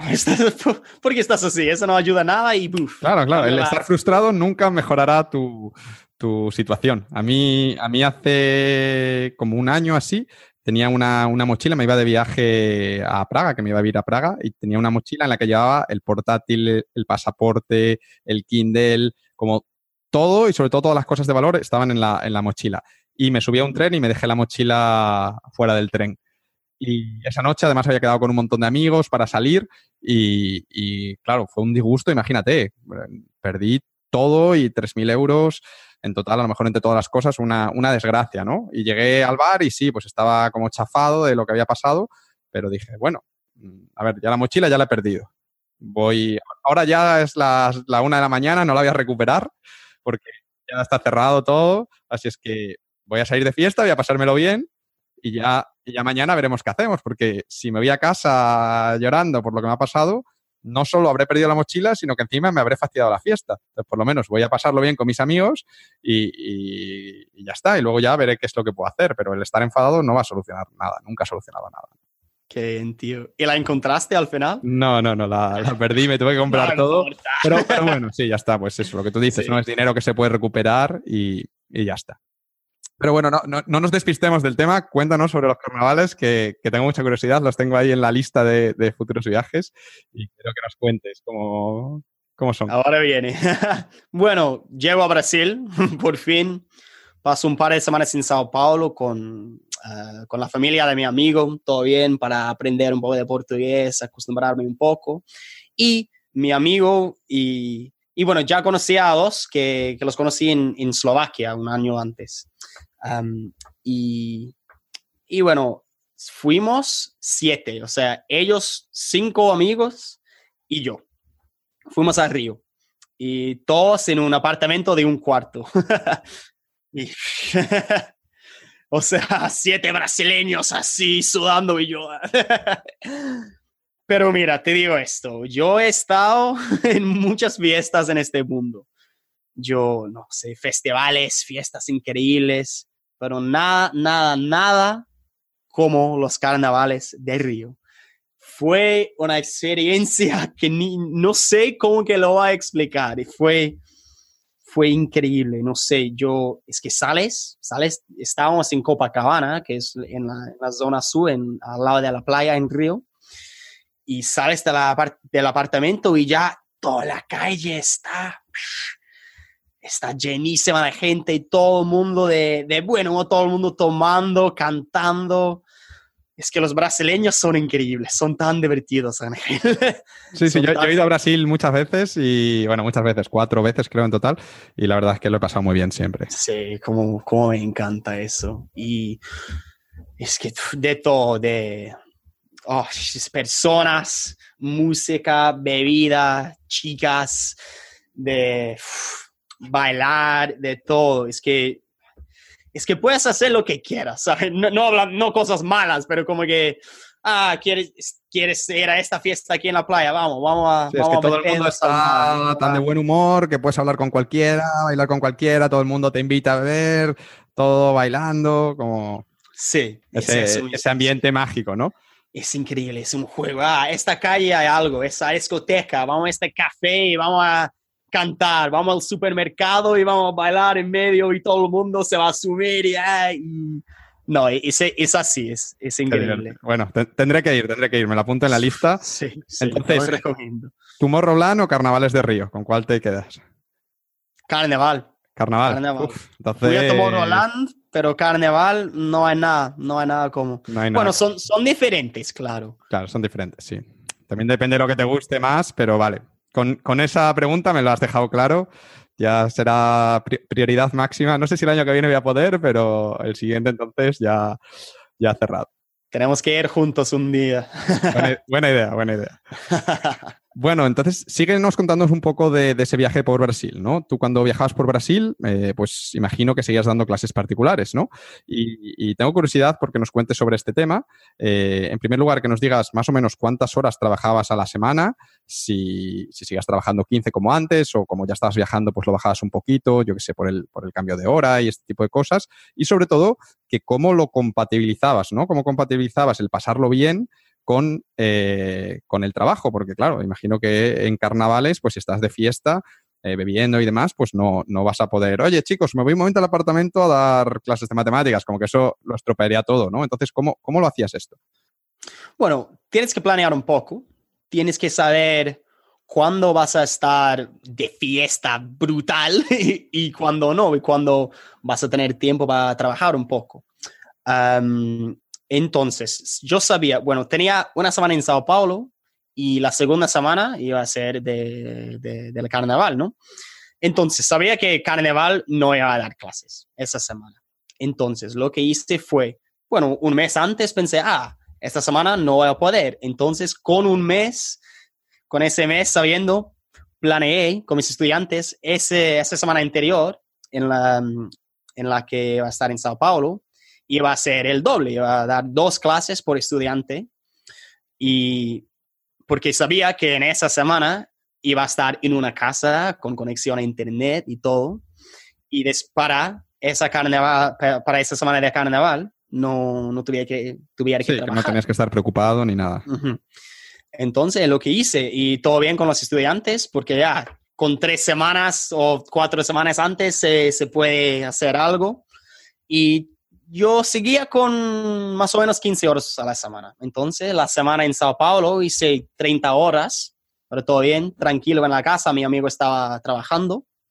Y después esa semana en Río, uf, todo bien, mm, sin clases. Eso es lo bueno, que tienes libertad, ¿no? Tienes... Mm, flexibilidad de organizarte como, como tú quieras. Sí, no es como trabajar cuando quieras en el sentido de, ah, medianoche quiero hacer una hora de, no, no esa programación, por ejemplo, no es así, pero sabiendo un poco antes lo que va a hacer, se puede ajustar, ¿sabes? Tienes la flexibilidad para organizarte como, como mejor te, te venga a ti. Y después de los carnavales, eh, decidiste irte a vivir una temporada a Florianópolis, que también me parece muy buena decisión. Yo he estado allí, es, está súper, súper bien. Y eh, una de las cosas que tenías muy claras eh, cuando te fuiste a Florianópolis es que tú querías vivir con brasileños, ¿no? Un poco y él a, este espíritu de aprender el idioma, como de, vivir el país de verdad, ¿no? Y de hecho, esto de, vivir con personas locales y de no hablar el inglés es como, es como una, una regla que tienes, ¿no? Y quería preguntarte que ¿por qué tienes esta, esta regla de no vivir con, extranjeros y tratar de juntarte con extranjeros lo menos posible? Y eh, también que cómo conseguiste encontrar compañeros de piso eh, en Florianópolis, ¿no? Porque a ver, normalmente esto lleva un tiempo, eh, sobre todo como que cada país tiene como unas webs específicas como para encontrar compañeros y, demás. Y además, pues tú no tenías pensado quedarte todo un año académico, sino a lo mejor un mes, dos meses. ¿Y cómo lo hiciste? Bueno, hablando de esa regla, mira, como ya hablamos un poco, después de lo que pasó en Colombia, todo lo que pasó fue por el idioma, ¿no? Porque vivía en esa casa, compartía con esas personas hablando español todo el tiempo. No, no hubiera sido igual sin el español. Y lo que también veo es que hay, hay personas ingleses, bueno, personas que generalmente hablan inglés, que hasta hay personas que ni intentan aprender el español, todo bien, y hay otras que, que intentan, que dicen, ah, voy a pasar un año o lo que sea, seis meses en Sudamérica y voy a aprender el español pero ¿qué hacen ellos? Llegan y se quedan en un hostel. Puf. Se hacen un par de amigos que hablan inglés y no aprenden nada del español. Ni puedo contarte las, las veces que, que escucho esa historia de, ah, pues sí, pasé dos años en América Latina y no aprendí el español. Pasé seis meses en Perú, hice un curso, pero no aprendí el español. ¿Y por qué? Porque si tienes solo un amigo que habla inglés, no va, vas a... El ser humano quiere lo más fácil. Lo más fácil, sí, eso está demostrado. Sí. Si, si, tienes, ah, sí, ¿qué vamos a hacer esta noche? Pues podría ir a beber con los colombianos y estar perdido o podría ir a beber con mi amigo australiano y hablar inglés y pasarlo bien, ¿sabes? Entonces, si tienes solo un amigo, ya eso... Se estropeó todo. ¿no? Sí. Entonces yo todo lo que aprendí fue porque estaba en esas situaciones que, que, no tenía opción, que tenía que hablar el idioma. Entonces, llegando en Florianópolis, yo sabía que iba a ser muy fácil, porque hay turismo en Florianópolis, hay, extranjeros. Muy fácil, ah, llegar, a un, llegar a un hostel. Ah, era una fiesta, hablar inglés, todo bien, ah, pero no, el objetivo siempre tiene que ser, bueno, tienes que aprender algo, tienes que, no voy a ir a Brasil y no aprender el idioma, sería vivir de fiesta seis meses, tres meses, no, ¿qué voy a aprender? Claro que va a ser divertido, pero aprender, aprender qué, ¿no? Entonces siempre, a partir de ese momento en Colombia, fue así, vivir con las personas del país, aprender su idioma. Entonces, llego en, en Florianópolis. Estoy en el aeropuerto y ese día no, ni tenía dónde, dónde dormir. Ese día. Porque bueno, todo con los carnavales en Río y va, va, va, y no, no, tenía dado tiempo a reservar nada. No. Pero un, un, consejo bueno, la verdad, eh, que algo que, que comencé a hacer cuando estaba en Inglaterra fue que hay una página web muy buena que se llama Um, bueno, te, te, lo mando después, pero se llama mylanguageexchange.com. Mylanguageexchange, ok. Mylanguageexchange.com. Y lo que voy a hacer, bueno, es para aprender idiomas, ¿no? Entonces, ah, tú dices, soy en inglés que, y quiero aprender portugués. Y puedes conectarte con una persona, un brasileño que quiere aprender inglés y hacen, hacen como un intercambio así. Pero lo bueno de esa página es que también se puede buscar por país, por ciudad entonces, yo pensé, hmm, lo que puedo hacer aquí es encontrar a amigos brasileños con los que pueda hablar y practicar mi portugués por Facebook o Skype o lo que sea. No solo eso, sino que encontrar amigos en Florianópolis también, o, you know, you know, eso es inglés, ¿sabes? Como, como que encontrar personas que me, que me pueda ayudar con ah, esas cosas, como encontrar una casa y tal. Entonces, me hice una cuenta en esa página y hablé. Um, y lo bueno de ser inglés en ese sentido es que todo el mundo quiere aprender inglés. claro, eso es verdad. Y no hay muchos ingleses que quieran aprender portugués. Así que fue muy fácil para mí encontrar personas, ¿no? Entonces, ya hice un, montón de amigos y busqué en específico Florianópolis. Entonces estaba hablando por Facebook con unos que vivían allá. ¿Eso lo hiciste todo desde el aeropuerto? no, no, no, no. Eso con esa página comencé en, cuando estaba en Manchester, en Inglaterra. Solo para aprender un poco de, en Facebook y, y todo, practicar mi portugués. Y lo que ellos me dijeron fue que hay unos grupos de Facebook a los que me invitaron que se puede encontrar casa y todo. Solo que, bueno, estaba, uh, estaba en el grupo, pero en el momento que llegué a Florianópolis no había encontrado nada todavía. Pero bueno, estoy en el aeropuerto y me siento, me conecto al Wi-Fi y, y digo, bueno, podría ir a un hostel o podría encontrar una casa ya. Y elegí encontrar una casa. Entonces, el cajón eh, también se puede funcionar como una silla, ¿no? Me senté en el cajón y pasé cuatro horas en el aeropuerto con la mochila y el cajón en mi móvil, hablando por Facebook. Mandado mensajes a todo el mundo diciendo, ah, hay lugar en la casa, puedo visitar, ta, ta, ta, ta, Y unas cuatro horas después me, me escribió una chica y me dice, bueno, puedes venir hoy a ver, a ver si, si quieres hacerlo, va, va, va, si te gusta. Y pensé, bueno, ¿por qué no? No hay otra opción ahora. Llego, hice una casa enorme, se, se dice República o República en, en Brasil. Era una casa de 20, 24 personas. wow. que tienes cuarto, cuarto, cuarto, cuarto y, y dos cocinas y pienso... Como una residencia casi. Sí, una residencia. Fue de personas que hacían todo, todas las historias, no sé, un... Este, creo que alguien tenía como 50 y algo años, alguien tenía como 15, tenía generalmente los 20, algo así. Y, y, pensé, bueno, era muy, muy barata. y pensé, bueno, voy a pasar un mes aquí voy a pagar el mes, que puedo así aquí en, ahora en efectivo, pago el mes y veo lo que pasa. Por lo menos tengo una casa este mes, ¿no? Entonces, y también, mira, 24 brasileños.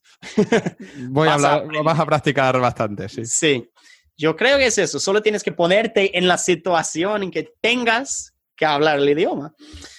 Entonces, pasé ese mes. Fue me gustó, pero también fue difícil, porque mira, también una casa sin aire acondicionado, y mira, soy inglés, soy de Manchester, es que yo no aguanto, yo no aguanto este, este calor, llegando en el verano brasileño en Florianópolis sin aire acondicionado, no, estaba acostumbrado al invierno, ¿te imaginas? Es que muy difícil para mí, ¿eh?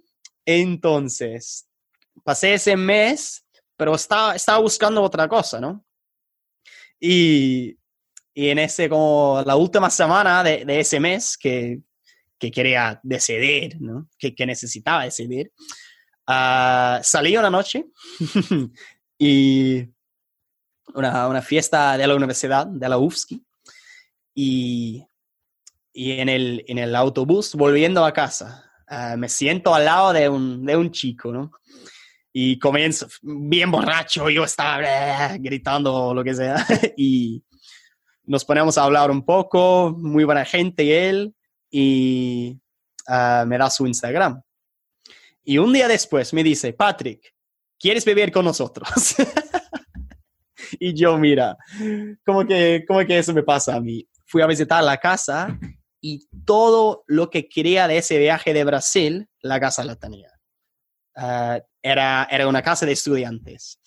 Era al lado, uh, quedaba al lado de la universidad las todo, todo el mundo era brasileño, eran, eran cuatro, muy buena gente, personas increíbles que, que eran muy como parecidos que a mí y que, sí, todos estudiaron como en ingeniería, lo que sea. y la casa era increíble. Tenía aire acondicionado, que fue lo más importante. Y, ellos, como tenían mi edad, tenían un grupo de amigos muy, muy bueno. Y me ayudaron con todo, o sea, porque también yo quería un lugar para trabajar, pero me dieron una, como una, carta, la tarjeta, de estudiante, ¿no? De alguien que, que ni, se, ni nos parecemos, pero funcionó.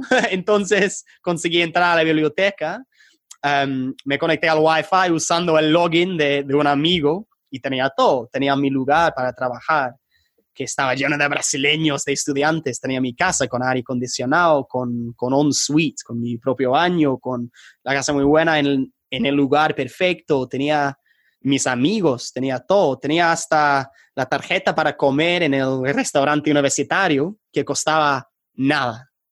Costaba un real y cincuenta que, que en euros es como en menos de 50 centavos, ¿sabes? Y comes lo que quieras. Y tenía, tenía todo.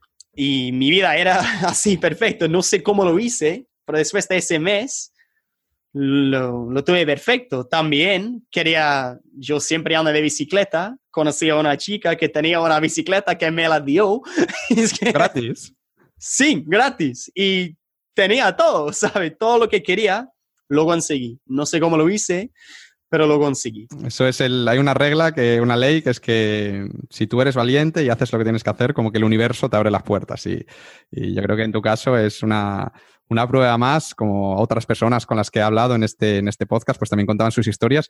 Y, y yo creo que en la historia de todos, pues pasa un poco eso, ¿no? Como tú vas avanzando y, van pasando cosas que como que el universo te va ayudando, que es como dices, esto es como, no, no, hubiese salido mejor ni si lo hubiese diseñado yo, ¿no? Es como que es justo lo que necesitaba, justo la persona que necesitaba apareció en el momento correcto y me dio lo que me hacía falta, ¿no? Es como, es como algo increíble y no sé por qué ocurre, pero yo realmente creo en, en esto y, y, tengo comprobado que, que se cumple. Es increíble. Yo también creo que como yo cuento estas historias a mis amigos aquí en Inglaterra, ¿no? Y dicen, qué suerte que tienes, Patrick, qué suerte. Sí, yo no, bueno, claro que tengo suerte, pero siempre estoy como abierto a tener esa suerte, ¿sabes? Es que Estás nunca vas a tener esta suerte si, si, no, si no viajas a Brasil. O sea, tienes que, tienes que hacer ese salto primero, ¿no? O sea, nunca va, vas a encontrar alguien que te dé una casa así si solo estás en tu ciudad no buscando eso, pero siempre salía y siempre estaba abierto a conocer nuevas personas y eso. Entonces... Sí, hablabas con la gente. A ver, ya, ya mismo cuando te sentaste en el autobús, podrías haber estado, ponerte con el móvil a mirar las noticias, pero hablaste con la persona de al lado y se convirtió en una persona importante que al día siguiente te ofreció que te fueses a vivir con él, ahora será un súper buen amigo que a lo mejor dentro de unos años viene a Inglaterra y te visita y, y, bueno, pues ocurren cosas, ¿no? Tienes, como dices tú, tienes que estar abierto a la suerte, ¿no? La suerte no va a venir a, a llamar a tu puerta, tú tienes que, que, salir y ahí la suerte pues es cuando te, te encuentra es, es, matemáticas, es probabilidad. Es matemáticas. Cuantas más personas, es solo todo matemáticas, Ángel. Cuantas más personas a las que hables, más, más puertas que se van a abrir, ¿no? Es, es sencillo, es así.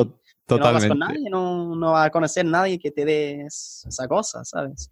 Totalmente. Bueno, entonces, eh, bueno, fuiste a Sao Paulo, Río, Florianópolis y, y, bueno, pues se ve que lo pasaste muy bien por allí porque lo que me has contado es que en vez de quedarte tres meses, que era un poco el plan original, pues al final te quedaste cinco meses y te hubieses quedado más, pero te caducó el visado, te tenías que volver y, y ya está, ¿no? Y, y, no solo te quedaste además en Brasil, sino que aprovechaste y fuiste a Argentina, que estuviste allí con, con Santi, que es un amigo común muy, muy bueno que tenemos, que le mandamos saludos desde aquí si nos escucha. Sí, Santi. Eh, Paraguay, Uruguay, Chile y, bueno, hasta que se te, como decía antes, hasta que se te caducó el visado y te tuviste que volver a Inglaterra. Sí. ¿Qué has estado haciendo en Inglaterra desde que volviste? Bueno, volví hace, creo que unos casi tres meses ya, dos meses y medio. Y bueno, ya he terminado con el portugués. La verdad es que mi portugués es mucho mejor que mi español ahora. y la verdad es que mi español, bueno, ya es un poco peor. Por eso me acuerdo que cuando, cuando llegué en Uruguay, que fue la primera parada después de Brasil, que llevaba seis meses solo hablando portugués. Y bueno, ya sabía el español, pero intenté hablar con la recepcionista y solo me salía el portugués. Fue horrible, como que, como que desaprendí el español, ¿no? Fue, fue difícil, fue difícil. Pero bueno, pasé un mes viajando por esos países y recuperé un poco. Pero... No, damos fe aquí, que yo doy fe que, que, lo, has, lo has recuperado y que todo el mundo te va a entender perfectamente, que hablas, hablas muy bien, hablas muy bien. Ah, bueno, espero que sí, espero que sí. um, y bueno, entonces primero pensé, bueno, siempre, siempre tengo que estar aprendiendo otro idioma. Me apunté a un curso de francés. Lo que hace la Universidad de Manchester es que abren cursos de idiomas para el público. Entonces comparto la, la clase con estudiantes tengo mi tarjeta de estudiante y todo, pero como si fuera un estudiante, pero, pero no lo soy. Pero eso, eso me, ha, me ha gustado mucho. Pero la verdad, el primer motivo por el que, uh, por lo que, que volví fue AI el startup, que, que, no, que todo ese tiempo viajando a Brasil y todo, además de clases, estaba trabajando con el startup. Pero ya, ya, ya hacía casi, casi dos años, ¿no? Entonces, por fin, estaba llegando a un punto en que estaban, estaban pasando cosas, ¿sabes? ya, ya, por fin empezaba a funcionar, ¿no? Sí. Cuando estaba en Brasil, estábamos trabajando mucho con como una plataforma para profesores que ellos pueden crear una cuenta y conectar sus, sus uh, estudiantes y ver cómo y, le, y darles tarea y todo, deberes. Y también fue una, como una táctica para entrar a escuelas y conseguir estudiantes así. Y funcionó. Entonces volví porque ya estaba llegando la parte de tener que estar en persona reuniones, visitar una escuela y tal. Entonces volví, porque el año académico comienza en septiembre, volví como agosto o algo así, para ese año académico que, que comenzó hace un par de meses ya. Y um, sí, reuniones con escuelas, ya hay Tutor, ya estamos trabajando con 25 escuelas. Wow, enhorabuena. Así que gracias, que, que las conseguimos solo en estos meses ahora y hay ya como 600 usuarios usando la aplicación, aprendiendo. Ya estamos recibiendo mucho feedback y mejorando el producto así. Entonces, por eso que estoy aquí. Volví a la casa de mis padres, estoy aquí, um, sigo con las clases. No estoy dando mucho porque estoy realmente como esforzándose, mm, fijándome mucho en, eh, en el iTunes, ¿no? Y Estás más centrado en eso. Es el, es el bebé, es el sueño, ¿no? Entonces, este año, como que iTunes es el principio, el, el objetivo. ¿Y para el año que viene tienes algún plan? ¿Te vas a centrar solo en la startup o, o quieres irte, yo qué sé, a París o, o, a Marruecos, algo así donde puedas usar el francés o qué, qué tienes en mente? Pues es eso, yo creo que ya para mí es imposible no tener un viaje en mente, ¿no? Siempre. Ya me imaginaba, ya me imaginaba. sí, no, es un poco obvio, ¿no? Entonces, estoy hablando de viajes, bueno, ya que estoy aprendiendo el francés, um, lo que no me gusta es viajar a Europa. No porque cree que Europa sea malo, no, nada de eso, solo que para tener una experiencia, para aprender más, una gran aventura, yo quiero ir lejos, quiero, quiero tener lo más diferente. así que para aprender el francés no va a ser Francia. Puedes irte a Togo, por ejemplo, que tengo un buen amigo de Togo, te pongo, te pongo en contacto con él. ¿Sí? Sí, ¿no? En serio, en serio, sí. Ah, sería perfecto. Le, encanta el fútbol, todo, el seguro que te, te ayuda, David. Perfecto. Ah, voy a hablar con él entonces. Ahí tienes una opción y bueno, ah, ya. Canadá también podrías, ¿no? Podría, podría sí, pero no sé, creo que África, porque es diferente, no conozco mucho de África. La verdad es que mi prima vivió en Togo hace un par de años ya. Todo, ya las señales apuntan a Togo, ¿eh? Sí, es verdad. Entonces, un país en África. Y, pero también tengo una idea de quiero hacer un viaje por Brasil porque Brasil es que me encantó como nunca antes. Brasil es que me encanta, es mi, me encanta Colombia, que México. Colombia, que México incluso. Es que creo que la, la, la, experiencia que tuve en Brasil es que tenía mi libertad y tenía todo y me encantaba tanto que quiero volver y, y quiero conocer todos los estados de Brasil y quiero quiero hacer un viaje así, como, en, como un reto así. Pero estoy entre eso y aprender bien el francés. Sé que en algún día voy a, voy a aprender el francés bien, no sé cuándo. Pero ahora, ahora mismo es el startup, es lo que, lo que quiero hacer, la startup y estamos intentando mucho hacer eso, uh, hacer que funcione eso. Pero sí, no, no, puedo parar de dejar de, de, pensar en viajar, Ángel. es, lo, difícil, ¿no? bueno, si hay algún oyente que está en Inglaterra y tiene contactos con las escuelas inglesas o algo así, por favor, que hable con Patrick para que acelere el éxito de la startup, que la venda ya el año que viene, se haga millonario y pueda irse a Togo tranquilamente. Así es que hacemos una llamada a todos los, todos los oyentes que quizá nunca se sabe, ¿eh? ya, ya tuviste suerte en Brasil con el piso, igual aquí te te contacta alguien y te, te compran la startup y te puedes ir tranquilo a, todo con varios, varios millones en la cuenta bancaria. sí, Patrick llegando a Togo, ese. Eso será, y, luego, ya luego ya grabamos la continuación del episodio y nos cuentas allí en África y, todo. Hablando en francés. Bueno, e, esa parte yo no la voy a poder hacer, pero eh, hacer la entrevista en francés, la haremos en español, pero bueno, nos cuentas las historias hablando en francés, eso sí.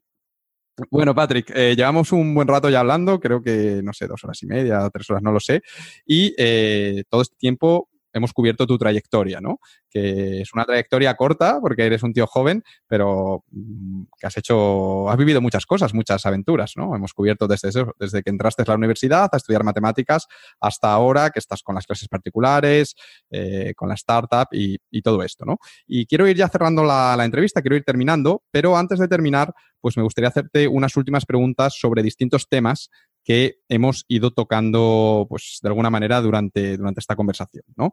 Y, en primer lugar, quiero preguntarte por tus libros favoritos. La verdad es que no sé si eres muy lector, no sé si, si sueles leer mucho, ni si te gustan más las novelas o lees no ficción, pero ¿hay algún tipo, eh, perdón, ¿hay algún libro de cualquier tipo que te guste especialmente o que haya marcado un antes y un después en tu, en tu vida? Entonces, ya bueno, como todos, ¿no? Leía la semana laboral de cuatro horas, como que ya supongo que tú has hablado un montón de veces de tu blog. Este, este, no lo puedes elegir, tienes que elegir. No, no, exactamente. exactamente. Marcó un antes y después, pero ya todo el mundo ya lo conoce. Um, me gustan libros de, de, ese tipo, ¿no? Que, como non-fiction, que se dice en inglés. um, mira, hay dos que que como en este año, en este par de años, me, me, ha, gustado, me han gustado mucho. Ah, el primero es de, finanzas personales, que, que, que, lo he leído, que se llama A Random Walk Down Wall Street, en mi acento. No sé si lo, lo has leído tú. No lo he leído, pero lo he escuchado mencionado en, en, varios sitios. De hecho, creo que está traducido en español. Creo que se llama Un paseo por Wall Street o algo así. Seguro, seguro, es eh, popular muy famoso. Lo buscaremos y lo ponemos el enlace, no te preocupes. Sí, a mí me ha gustado mucho porque habla de todo, de cómo, cómo puedes cómo comenzar y todo eso, habla hablando de, de cómo puedes dividir tu dinero, pero, pero también no es tan technical, o sea, pero, pero sí llega a esa parte bien technical con estudios académicos y todo, que, que yo soy matemático y me gusta, me gusta mucho esas cosas y habla de, o sea, como en, llega a detalles, hablando de como los puntos de que hable el, el libro con, con, estudios y todo, que, que, me ha gustado mucho. Y yo creo que es muy bueno para, para aprender cómo, cómo, funciona el mercado y, tal. y lo que me ha ayudado mucho y, a nosotros en, en la startup fue un libro que se llama The Lean Startup. Sí, este es muy, muy conocido, sí. Muy conocido, que, que, bueno, seguro que la mayoría de las personas ya, ya lo conoce aquí, tus oyentes, pero a nosotros nos ha ayudado mucho a como decidir lo que vale la pena hacer, lo, cómo decidir cómo que hacer en, en la startup y cómo no perder tiempo haciendo cosas que no dan valor a los clientes y todo. Entonces, si tuviera que elegir dos horas, serían, serían esos dos que, me han ayudado mucho. Genial, pues los pondremos enlaces a, los dos debajo del, episodio. Eh, más preguntas. Ahora te quiero preguntar un poco sobre, sobre el aprendizaje de idiomas, ¿no? Eh, además de tu lengua natal, que es el, el inglés, eres eres de Inglaterra, has aprendido ya dos idiomas más, el español y el portugués, además los has aprendido súper bien, porque si hablas mejor portugués que español, pues lo hablas perfecto, y ahora mismo estás estudiando un tercer idioma, que es el francés. Vamos, que que tienes bastante experiencia en esto de, aprender pues, nuevos, nuevas lenguas desde cero, ¿no? Entonces, me gustaría que en base a tu experiencia y a lo que has ido aprendiendo en estos últimos años, que nos contases un poco eh, cuál es, en tu opinión, la manera más efectiva de aprender un idioma. Es decir, que ahora mismo, eh, por ejemplo, con el francés que acabas de empezar, ¿cuál es la manera, el método que estás utilizando tú para aprenderlo? Eh, pues vas a clases, usas alguna app, haces ambas cosas. Eh, es decir, ¿qué, usas tú y qué recomendarías, por ejemplo, yo que sé, a gente que nos está escuchando y que quiere aprender desde cero inglés?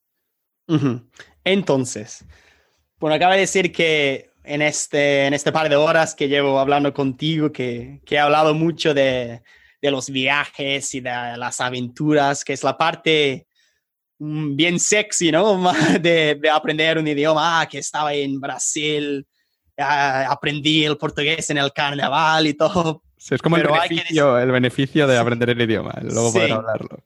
Pero mira, al principio es académico, es estudiar, es, es la parte aburrida, pero yo, yo creo que es así, hay que estudiar, hay que entender la gramática, hay, hay que, tienes que sentarte y ponerte a estudiar, tienes que aprender las conjugaciones de los verbos. yo creo que you creo que creo mucho en hablar con las personas y todo, pero al principio tienes que hacer eso y, no sé, quería que no fuese así, pero es así. Hay que estudiar, hay que estudiar. Yo esperaba que nos desvelases un secreto mágico como para inyectártelo en el cerebro, para ver si lo podía hacer yo con el chico, pero... Al principio, mira, hay que estudiar. Pero bueno, hablando de, bueno, hablando de estudiar primero, yo no uso Duolingo, sé que es muy popular, pero no lo uso. Yo no creo que se pueda aprender la gramática usando una app como Duolingo. No sé, no sé. Yo, yo, creo que es una app muy buena, pero no sé. Yo no he tenido mucho éxito con esa aplicación. Por lo tanto, hay una aplicación, un, sitio web también, que se llama Memrise.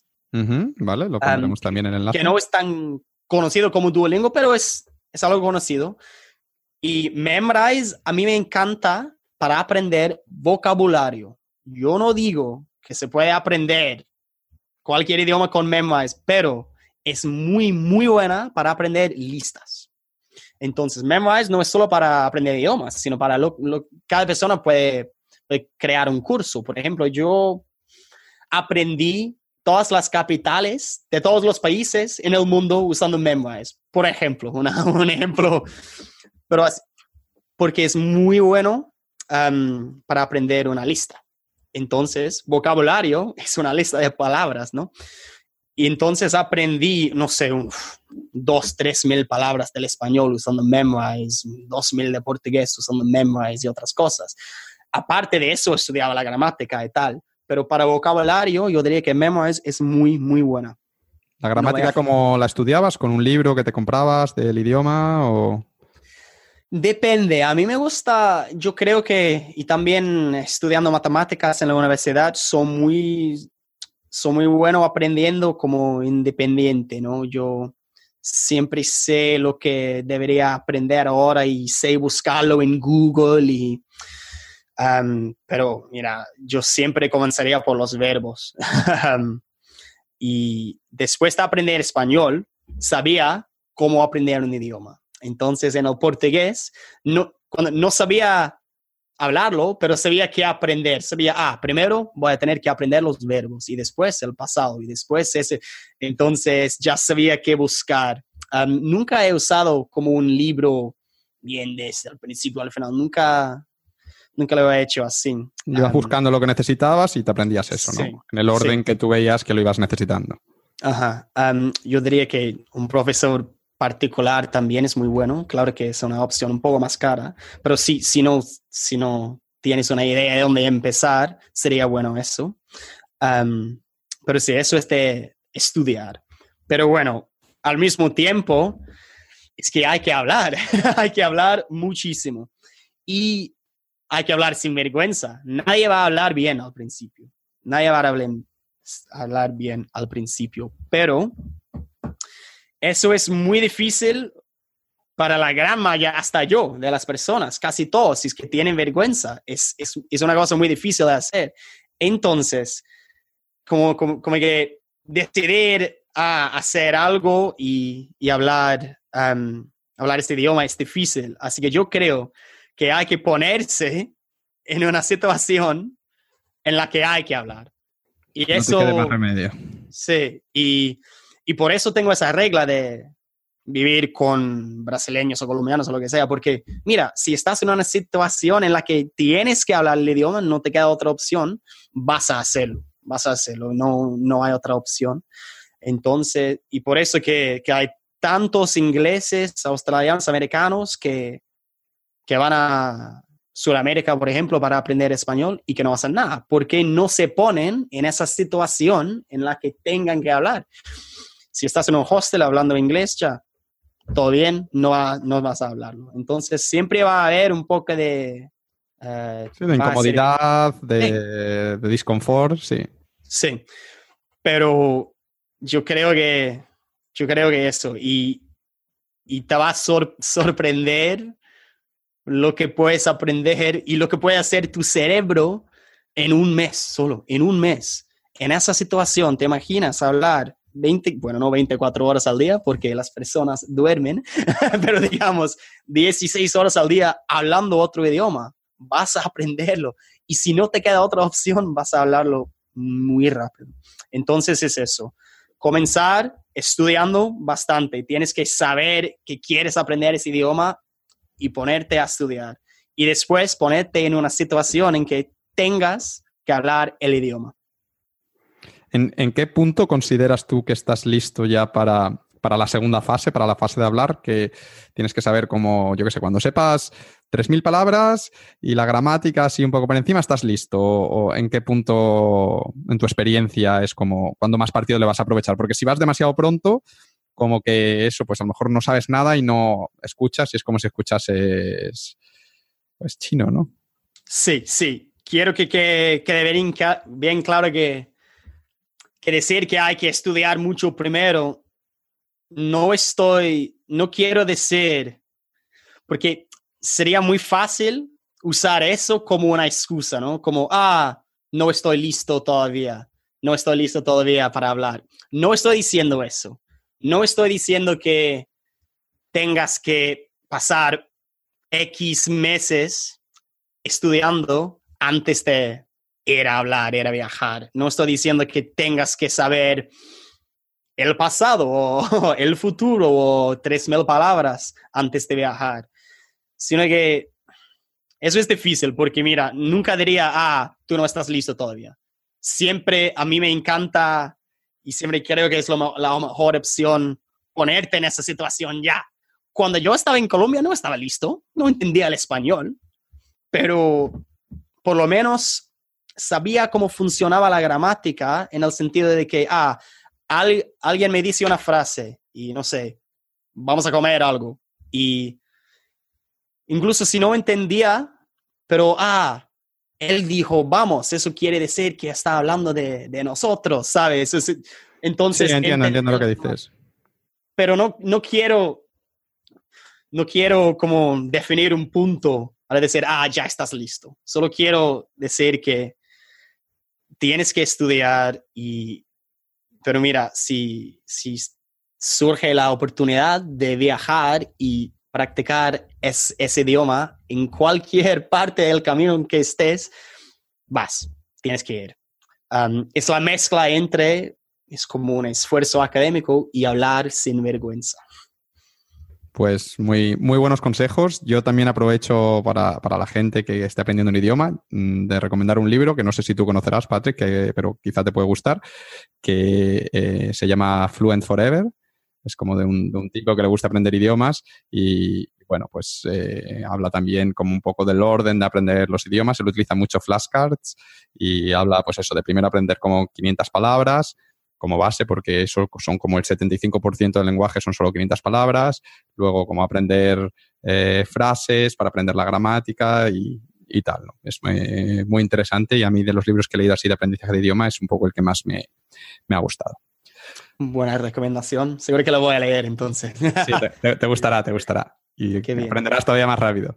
Ok, ya hemos hablado de idiomas y quiero hablar ahora de, viajes, ¿no? Tú empezaste a viajar, eh, bueno, a los 10 años cuando te fuiste a Pakistán, pero, pero digamos, ya siendo adulto empezaste a viajar pues, en tus años de estudiante, cuando eh, pues, estabas en algunas clases particulares, pero, pero realmente no tenías, no tenías mucho dinero, ¿no?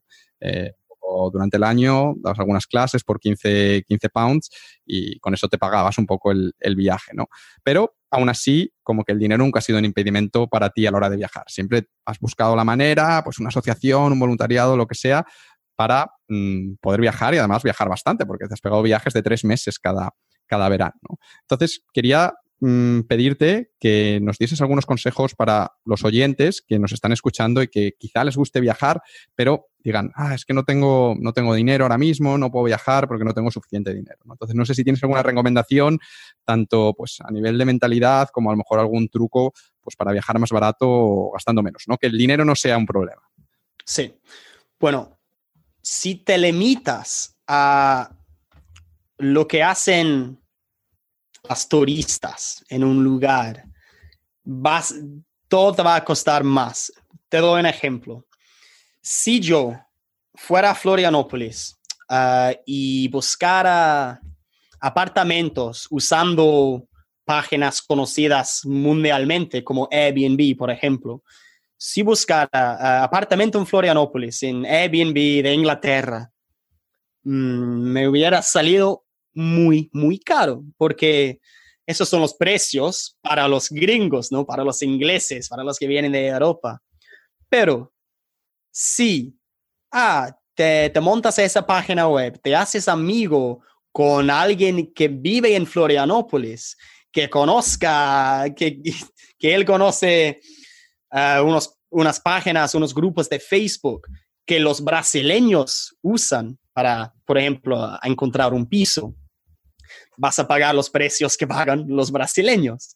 Porque mira, países así, Brasil, Colombia, son, son mucho más baratos, ¿no? De, Inglaterra, de, Europa en general. Entonces, yo pagaba por la casa que tenía en Brasil, aire acondicionado, un, un suite, mi propio baño y todo eso, muy buen lugar. Pagaba mm, en euros menos de 200.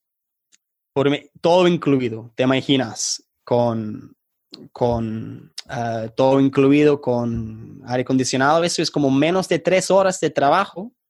Estaba... Para vivir un mes. sí, para vivir un mes. Entonces, pero un Airbnb me hubiera salido a como 800 euros por mes, porque, porque esos precios son para los, los, extranjeros, las turistas, ¿no? Entonces, primero es es eso, es tú puedes, puedes accesar esa, esos precios, pero tienes que saber cómo funciona y si, te haces un amigo de, alguien local y esa página web, My Language Exchange, es muy buena para hacer eso, vas a pagar menos de la mitad en la mayoría de los, de los casos. Y eso se aplica también para, no sé, un tour, por ejemplo, que, ah, si, si, si haces un tour, no sé, para llegar a tal, a tal parte, que es para extranjeros, va a salir caro. Pero si conoces, si tienes amigos que, no sé, si ellos tienen un coche y van gratis, ¿sabes? O sea, es conocer las personas ciertas y gente local, que diría.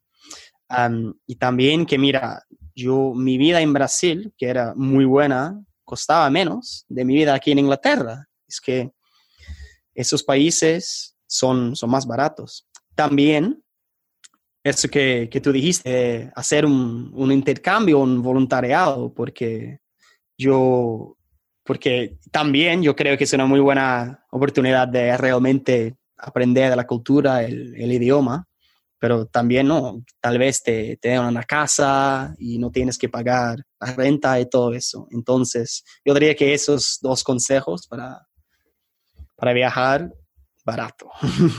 Sí, yo creo que hoy en día, pues que cada vez es más fácil, ¿no? Porque cada vez hay más, más páginas eh, que facilitan el trabajo. Pues eso, lo que tú has dicho, My Language Exchange para conocer gente local. Luego están los grupos de Facebook o lo que sea para buscar piso. Tienes Couchsurfing que puedes incluso no pagar nada y también puedes hacer amigos. Tienes esto de las granjas orgánicas que se llama UF para la gente que le, que le guste. Eh, hay un montón de becas para viajar, ¿no? Hay vuelos ya con las low cost, que empieza a haber low cost transoceánicas, que si viajas solo con la mochila y, te haces tú el bocadillo en casa, pues te sale súper barato. No sé, hay cada vez más, más opciones y yo creo que, si quieres viajar y realmente lo quieres, eh, pues puedes hacerlo, ¿no? Ahorras un poco, lo que sea, te buscas un trabajillo extra, ahorras un poco y con ese poco dinero, si te lo gestionas bien, y, te escapas un poco del, mundo turístico, pues puedes eso, estar tres meses y, gastarte menos en esos tres meses que lo que te hubieses gastado en Londres, en Madrid o, en tu ciudad, ¿no? Sobre todo si vas a Sudamérica, Asia también, que pues la diferencia nos, si eres de Europa, pues te, conviene, pues es muy barato. Sí, sí. Y también eso de que es un poco más difícil, pero trabajar online y ganar euros o libras o dólares es, y gastar pesos pero bueno, eso es. Eso, es, lo, ideal, sí, eso es lo ideal. otra cosa, ¿no? Eh, Patrick, uno claramente, eh, en base a lo que nos, eh, has contado, y yo creo que, todos estaremos de acuerdo, uno de los motivos por los que vives tantas aventuras en tus viajes es porque, joder, porque eres un tío valiente, un tío echado para adelante, no te da miedo hablar con desconocidos, no te da miedo ponerte y hacer cosas incómodas. Eh, y bueno, lo, vimos con, la canción esta de Travesuras, ¿no? Que, te pusieron ahí en, sin hablar el idioma, eh, medio de toda la gente del pueblo en un escenario con el micro. Y, a ver, yo, yo no sé qué hubiese hecho. ¿eh? Yo quizá hubiese salido corriendo o no hubiese ido ese día a la discoteca, no lo sé. ¿eh? Pero, pero tú ahí llegaste, agarraste el micro, no hola, bebé, y todo el mundo increíble, ¿no? Como que creo que esto es como una, cualidad tuya que, que, tienes y quería preguntarte por ella, ¿no? Por, ¿De dónde viene? ¿De dónde viene esta, esta valentía, este no tener miedo a hacer cosas incómodas? ¿Es algo, yo que sé, que viene de nacimiento, que te han transmitido tus padres? O, o, tienes algún truco, como algo que te dices en la cabeza, como para cuando tienes dudas de lo hago o no lo hago, pues hacerlo? Cuéntanos un poco sobre este tema. Hmm. Creo que primero entender que la mayoría de las veces es que, ¿qué va a pasar? Bueno, estoy hablando de de viajar ahora, pero por ejemplo, entender que todo el mundo, casi, casi todo el mundo quiere hacer bien y son buenas personas. Y entonces hay muchas, muchas veces viajando que, no sé, me encuentro una situación, ah, puedo hacer esto o puedo, puedo hacerlo normal, no sé, o puedo decir, ah, vamos a ver lo que pasa si hago esto y si hablo con este tío que dice que va, va, va, va porque hay muchas personas que solo por el hecho de que están viajando o están en otro país, piensan que todo el mundo quiere aprovecharse de ellos, ¿sabe? Entonces siempre se limitan a esos caminos bien, bien ciertos, como ah, voy a hacer el tour con, con, el, la, compañía, ¿no? sí, con la compañía. Voy, voy, a hacer esto, voy a hacer esto. Porque ah, si alguien, si otra persona trata de hacerlo, no, está, está mal, quiere hacer algo, quiere, quiere matarme. Entender que todo el mundo solo quiere como hablarte, conocerte. Ha, ha abrido muchas puertas, ha abierto muchas puertas, como que, que me han dado aventuras bien diferentes, ¿no? pero mira, yo no, yo no creo que naciera así. creo que no sé, mi juventud era como normal, no, no tenía tanta como confianza así, pero yo me acuerdo que con un viaje que hice, con el, que, con el colegio, la verdad, fui a, fui a los Estados Unidos, fui a California con el colegio y, no sé, hablando de como un antes y después, me acuerdo de, de ese viaje y no sé qué, llegamos los británicos con el, con el acento británico y todo el mundo estaba como, ay, no sé, todo el mundo quería hablar con nosotros y no sé, creo que ese viaje me dio confianza que no tenía antes, que estaba como, ah, si viajas, si haces todo esto, es que, no sé, me tenía confianza de vivir esa experiencia de todo el mundo queriendo hablar conmigo y todo el mundo y me di cuenta de que es eso, que, que ya hablamos, que cuantas más personas que a, las que hables, mejor cosa, no sé, más cosas pasan, ¿no? no sé exactamente cómo cambiar de personalidad o eso, pero creo que cuanto más viajas, cuanto más vas a aprender a, saber lo que, lo que funciona y lo que puedes hacer y lo que te abre más puertas. Yo quiero, quiero hacer hincapié en lo que has comentado de que la mayoría de la gente es buena, ¿no? Porque es algo que yo también siempre he creído y que un poco he confirmado con mis viajes, ¿no? Yo creo como que el 99.9% de la gente es buena. Siempre habrá gente que no sea buena y que te roben o lo que sea, ¿vale? Pero pienso que es como la, la minoría, que es un porcentaje muy pequeño.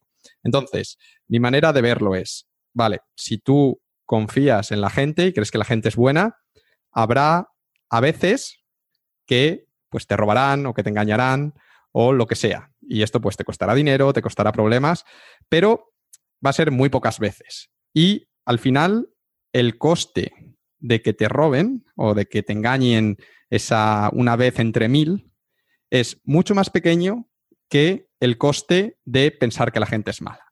Porque si piensas que la gente es mala y desconfías de todo el mundo, esto también tiene un coste. Vale, quizá no te roben, que, a lo mejor te roban igualmente porque te roban sin darte cuenta, pero quizá no te roben, pero el coste de toda la gente increíble que estás mm, pues dejando de conocer, todas las aventuras increíbles que no estás viviendo, eh, y también el coste de, ir por el, por el, mundo con miedo, como desconfiando, mirando mal a la gente, para mí ese coste es mucho más alto y es un, coche, un coste mucho más grande que el coste de que, bueno, pues una de cada mil personas una de cada cien personas te engaña y te estafa o te, te roba. Vale, pues ya está. Has tenido mala suerte, pero en general eh, yo creo que es, que es mejor el, pensar que la gente es buena, porque realmente yo creo que lo es. Yo creo que eso, que el 99.9% de la gente son buenas personas y quieren ayudarte y quieren echarte una mano con cualquier cosa. Completamente de acuerdo, Ángel, completamente de acuerdo. Y, y como lo, lo, increíble es que es como esas personas tienen miedo de, de lo desconocido, ¿no? Y bueno, a mí me encanta hablar de matemáticas, ¿no? Pero si, si realmente ves la, la probabilidad de, oh, de que vayas a, no sé, a Colombia y que te roben, muchas veces es menor de la probabilidad de, de que algo te pase cuando, cuando te subas a un coche en tu ciudad, por ejemplo, y vas al centro. Pero personas hacen eso todos los días, ¿no? Es porque esa idea de, que te da la prensa de, no sé, un país de América Latina, América Latina, algo así. Pero exactamente, si ves la probabilidad, es, depende, ¿no? Pero a veces es mucho mejor. Sí, totalmente de acuerdo. Bueno, eh, una última pregunta que te quiero hacer y esta es sobre las clases particulares, ¿no? Eh, pues nos has contado que, bueno, las clases particulares han sido clave para poder crear mm, la vida que vives ahora mismo, ¿no? Para poder crear una vida a tu medida. Y es posible que algunos de los oyentes que nos han escuchado pues estén planteando el seguir tus pasos, ¿no? Que digan, joder, pues esto es una buena oportunidad y de hecho espero que, que mucha gente se dé cuenta porque pienso que es una buena oportunidad porque realmente es una manera de ganar dinero que como se puede hacer por internet, si te lo montas bien, pues tienes la flexibilidad de la libertad de localización y eh, pues la flexibilidad de la que hablábamos, de puedo trabajar 15 horas, 20 horas y, no necesitas nada para empezar, ¿no? Realmente, pues bueno, a lo mejor necesitas comprarte el lápiz este y la tablet para escribir si lo haces online, pero, pero como tal puedes empezar subiendo tu anuncio a mil anuncios y empezar ya a ganar dinero, ¿no? Entonces, quiero preguntarte por, por esto eh, y, quería que nos dieses algún consejo, que dieses algún consejo a estas personas que puedan estar pensando eh, en hacer algo parecido, en empezar a dar, clases particulares. Eh, ¿Hay algún consejo para, ellos? Eh, ¿Qué te hubiese gustado a ti saber cuando, cuando empezaste? Sí, primero, bueno, de acuerdo que creo que para comenzar es una de las maneras más fáciles de comenzar a ganar dinero ahora mismo. primero, yo comenzaría, sé que como el sueño es dar clases online, yo comenzaría, si no hubiera dado nada de clases particulares antes, comenzaría en persona, solo para aprender cómo enseñar uno a uno, cómo, cómo hacer eso. Y una vez que esto sea cómodo, puedo, em, se puede ir online, ¿no? So, entonces, primero, y ni tiene que ser mucho, no sé, unas 10 horas solo para como aprender cómo funciona. Em, diría que un, es todo marketing, es todo marketing, pero no tiene que ser marketing tan difícil o SEO nada de eso, pero por lo menos montar una, una página web usando WordPress, pasar un, un, fin de semana, dos días, creando una página de WordPress solo para que parezcas profesional. Ni tiene que ser profesional, pero es, toda la imagen, ¿no? Entonces, una página web, um, un poco de, no sé, la, la, mejor, eh, la mejor página en España, por ejemplo, para hacerlo, pero algo parecido con Gumtree, algo así. Um, y es eso, para comenzar, un precio que tú, el primer precio no, no importa tanto, ¿no? Porque mira, es solo para un precio que, que, tú, que tú seas cómodo, um, porque sabiendo que no tienes mucha experiencia, pero, pero bueno, que sepas que ese precio, si, si vas bien, puede subir rápido. yo también diría que, que no tengas miedo a subir ese precio, porque mira, yo dos veces pasé de eso, de como, ah, no, no, si, si subo el precio ya, no voy a tener clientes. Entonces, pero si no, si no hiciera eso, todavía estaría ganando 25 por hora y ya, ya que cobro 50, la verdad. Entonces, solo inténtalo. Si no, si no, si no, si no sale bien, todo bien, puedes bajar el precio. Pero entonces yo diría que eso, para comenzar una página web, tienes que saber bien el contenido de lo que estás dando. Yo, bueno, mi experiencia es con, es, académica, ¿no? Con matemáticas, pero se puede hacer de todo pero diría que académico se puede ganar más porque como exámenes que, que los padres quieren pagar, eh, que, que, son bien importantes. Um, pero mira, una página web, uh, mostrar tu personal, personalidad y solo comenzar. Sí, solo comenzar y tratar de conseguir experiencia cuanto antes, lo que tú dices, ¿no? Al principio no preocuparte por lo que ganas porque es más importante el aprender y una vez que ya te empiezas a sentir cómodo, ir subiendo y, ir avanzando. Ya tenía pensado despedirte, pero antes te tengo que hacer una pregunta sobre el cajón. Porque antes, esta no tenía pensado hacerla porque no tenía ni idea de que te fuiste, de que te fuiste a Brasil con, con cajón de flamenco pero creo que no podemos terminar sin que nos cuente por qué narices te fuiste a Brasil con un cajón de flamenco, por favor. Muy buena pregunta. Mira, siempre, siempre toqué la batería, pero cuando fui a la universidad la dejé porque, mira, batería así, ¿no? Entonces pasé como tres años sin tocar nada, pero la música es una, es una, parte muy grande, es una gran parte de, de mi vida y me encanta.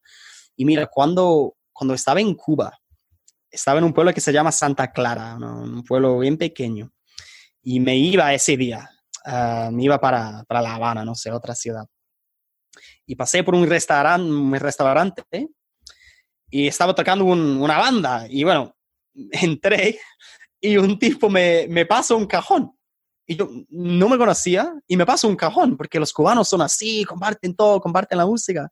Y, y bueno, la suerte es que ya nunca había tocado un cajón, pero tenía ritmo, sabía tocar la batería. Entonces comencé a tocar, todos estaban como, ay Dios, mira, como, como que, cómo toca este tío. Se le da bien. Bueno, sí. resulta que el autobús que tenía para ese día no lo, no lo cogí. Pasé cuatro días tocando con esa banda en ese pueblo cada día volvía al restaurante, salíamos a la calle, a la plaza a tocar y fue increíble porque como que volvió esa sensación que, que tenía tocando música, pero no necesitaba una batería así, tenía solo con un cajón portátil, ¿no? Entonces, la primera cosa que hice cuando volví a Inglaterra fue comprar un cajón y, fue increíble. Monté una banda con, con dos, dos, amigos y siempre íbamos a la calle a tocar y es increíble que no necesita nada, no necesita electricidad y se puede tocar. Y bueno, pensé que sabía cuánto me encantaba y en el viaje a Brasil pensé, bueno, lo voy a llevar. Y bueno, voy a decir que no es fácil, que tienes que pagar otra maleta que no, no es pequeño, ¿no? No es pequeño. Pero mira, vale la pena. Me acuerdo una vez que estaba en, en un hostel en Buenos Aires. Se llama Millhouse Hostel y es muy grande. Son dos en, Buenos, en el centro de Buenos Aires, que es un party hostel, la verdad, pero hacen algo cada noche. Y había un, un argentino, ¿no? Que estaba tocando la guitarra y cantando con canciones inglesas y tal. Y yo, bueno, había tomado un poco y estaba con un grupo de mexicanos que, le, que ellos dicen, ah, Patrick, tienes que, tienes que tocar, tienes que tocar. Y bueno, y, y le hablé al tío y, y dije, bueno, uh, tengo, un, tengo un cajón en mi cuarto, si, si quieres toco contigo. Y dijo, sí, sí, tráelo, tráelo. Y bajé, toqué el cajón y fue como explotó, todo el mundo estaba... Uh, bailando y todo, y yo, yo, y yo solo improvisando con el tío, improvisando, pero son experiencias así mira, hacen que, hacen que valga la pena traer ese cajón, porque también eso es algo diferente. Siempre hay alguien que tiene una guitarra, pero un cajón. eso es cierto, eso es cierto. Sí. Y, y, además, como tú dices, te sirve de, de, silla. Entonces, si en algún momento pues, no tienes una silla, pues lo pones en el suelo y te puedes sentar también. También que tiene un hueco y puedes poner ropa, hasta ropa en, en el cajón. Y sirve como la ropa sucia sirve para todo. Sí. Bueno, Patrick, pues eh, alguna cosa más que quieras añadir, yo que sé, algún mensaje que quieras enviar a todas las personas que te van a escuchar, que, que son miles de personas y que están tratando de crear una vida a su medida. Y esto puede estar relacionado, pues, un mensaje sobre la vida, un mensaje motivante, un mensaje sobre lo que quieras. Que puedes cambiar tu vida en en tres meses, en dos meses, en un mes. Por ahí, no, no tienes que, no sé, no tienes que lanzar un negocio para que, que gane millones de euros para, para, cambiar tu vida o algo así, porque bueno, eso es, no, no, es, no es fácil, pero mira, hacer un, un intercambio, hacer un voluntariado en un, en un país que hable un, un otro idioma um, solo y que no, no cueste nada, te puedes, te puede decir aprender un idioma y, y, conocer otra cultura, y eso cualquier persona puede hacer. No estoy diciendo que ah, comiencen con un negocio y todo, todo eso, porque bueno, es, es fácil decir eso, pero no es tan fácil hacer. Pero mira, cualquier persona puede, mira, ese viaje a Colombia me cambió la vida, me cambió la vida completamente. Son tres meses. Es no es nada. O sea, lo que puedes hacer en tres meses te va a sorprender. Entonces, solo dar ese salto y ir otro país, otro continente, aprender otro idioma, otra cultura. Es algo que cada persona, no importa el dinero que tenga, puede hacer y que puede cambiar su vida. Yo diría, yo diría eso. Pues nada más que añadir, Patrick. eh, ¿Cómo pueden contactarte los oyentes que quieran saludarte, que quieran viajar contigo que quieran contratarte clases de matemáticas, porque, bueno, es profesor de matemáticas y a lo mejor les puede hacer un precio especial incluso.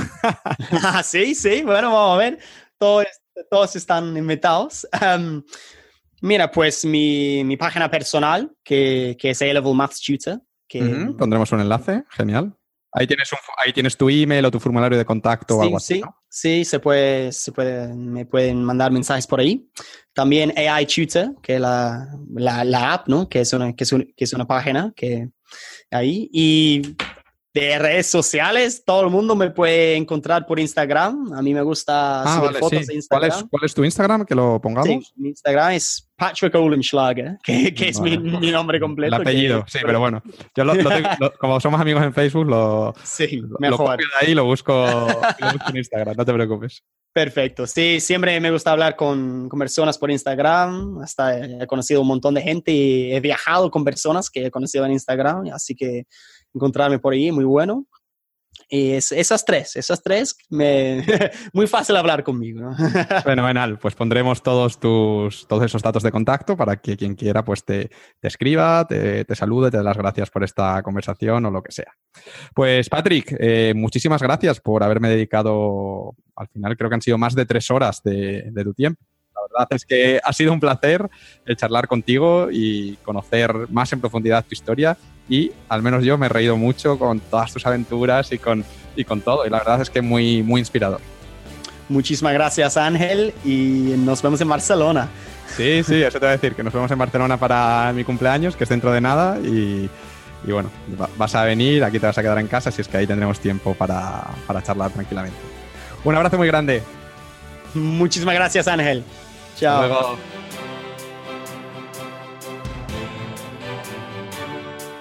Hola, hola, Ángela habla otra vez. Muchísimas gracias por escuchar este episodio número 8 de Una vida a tu medida.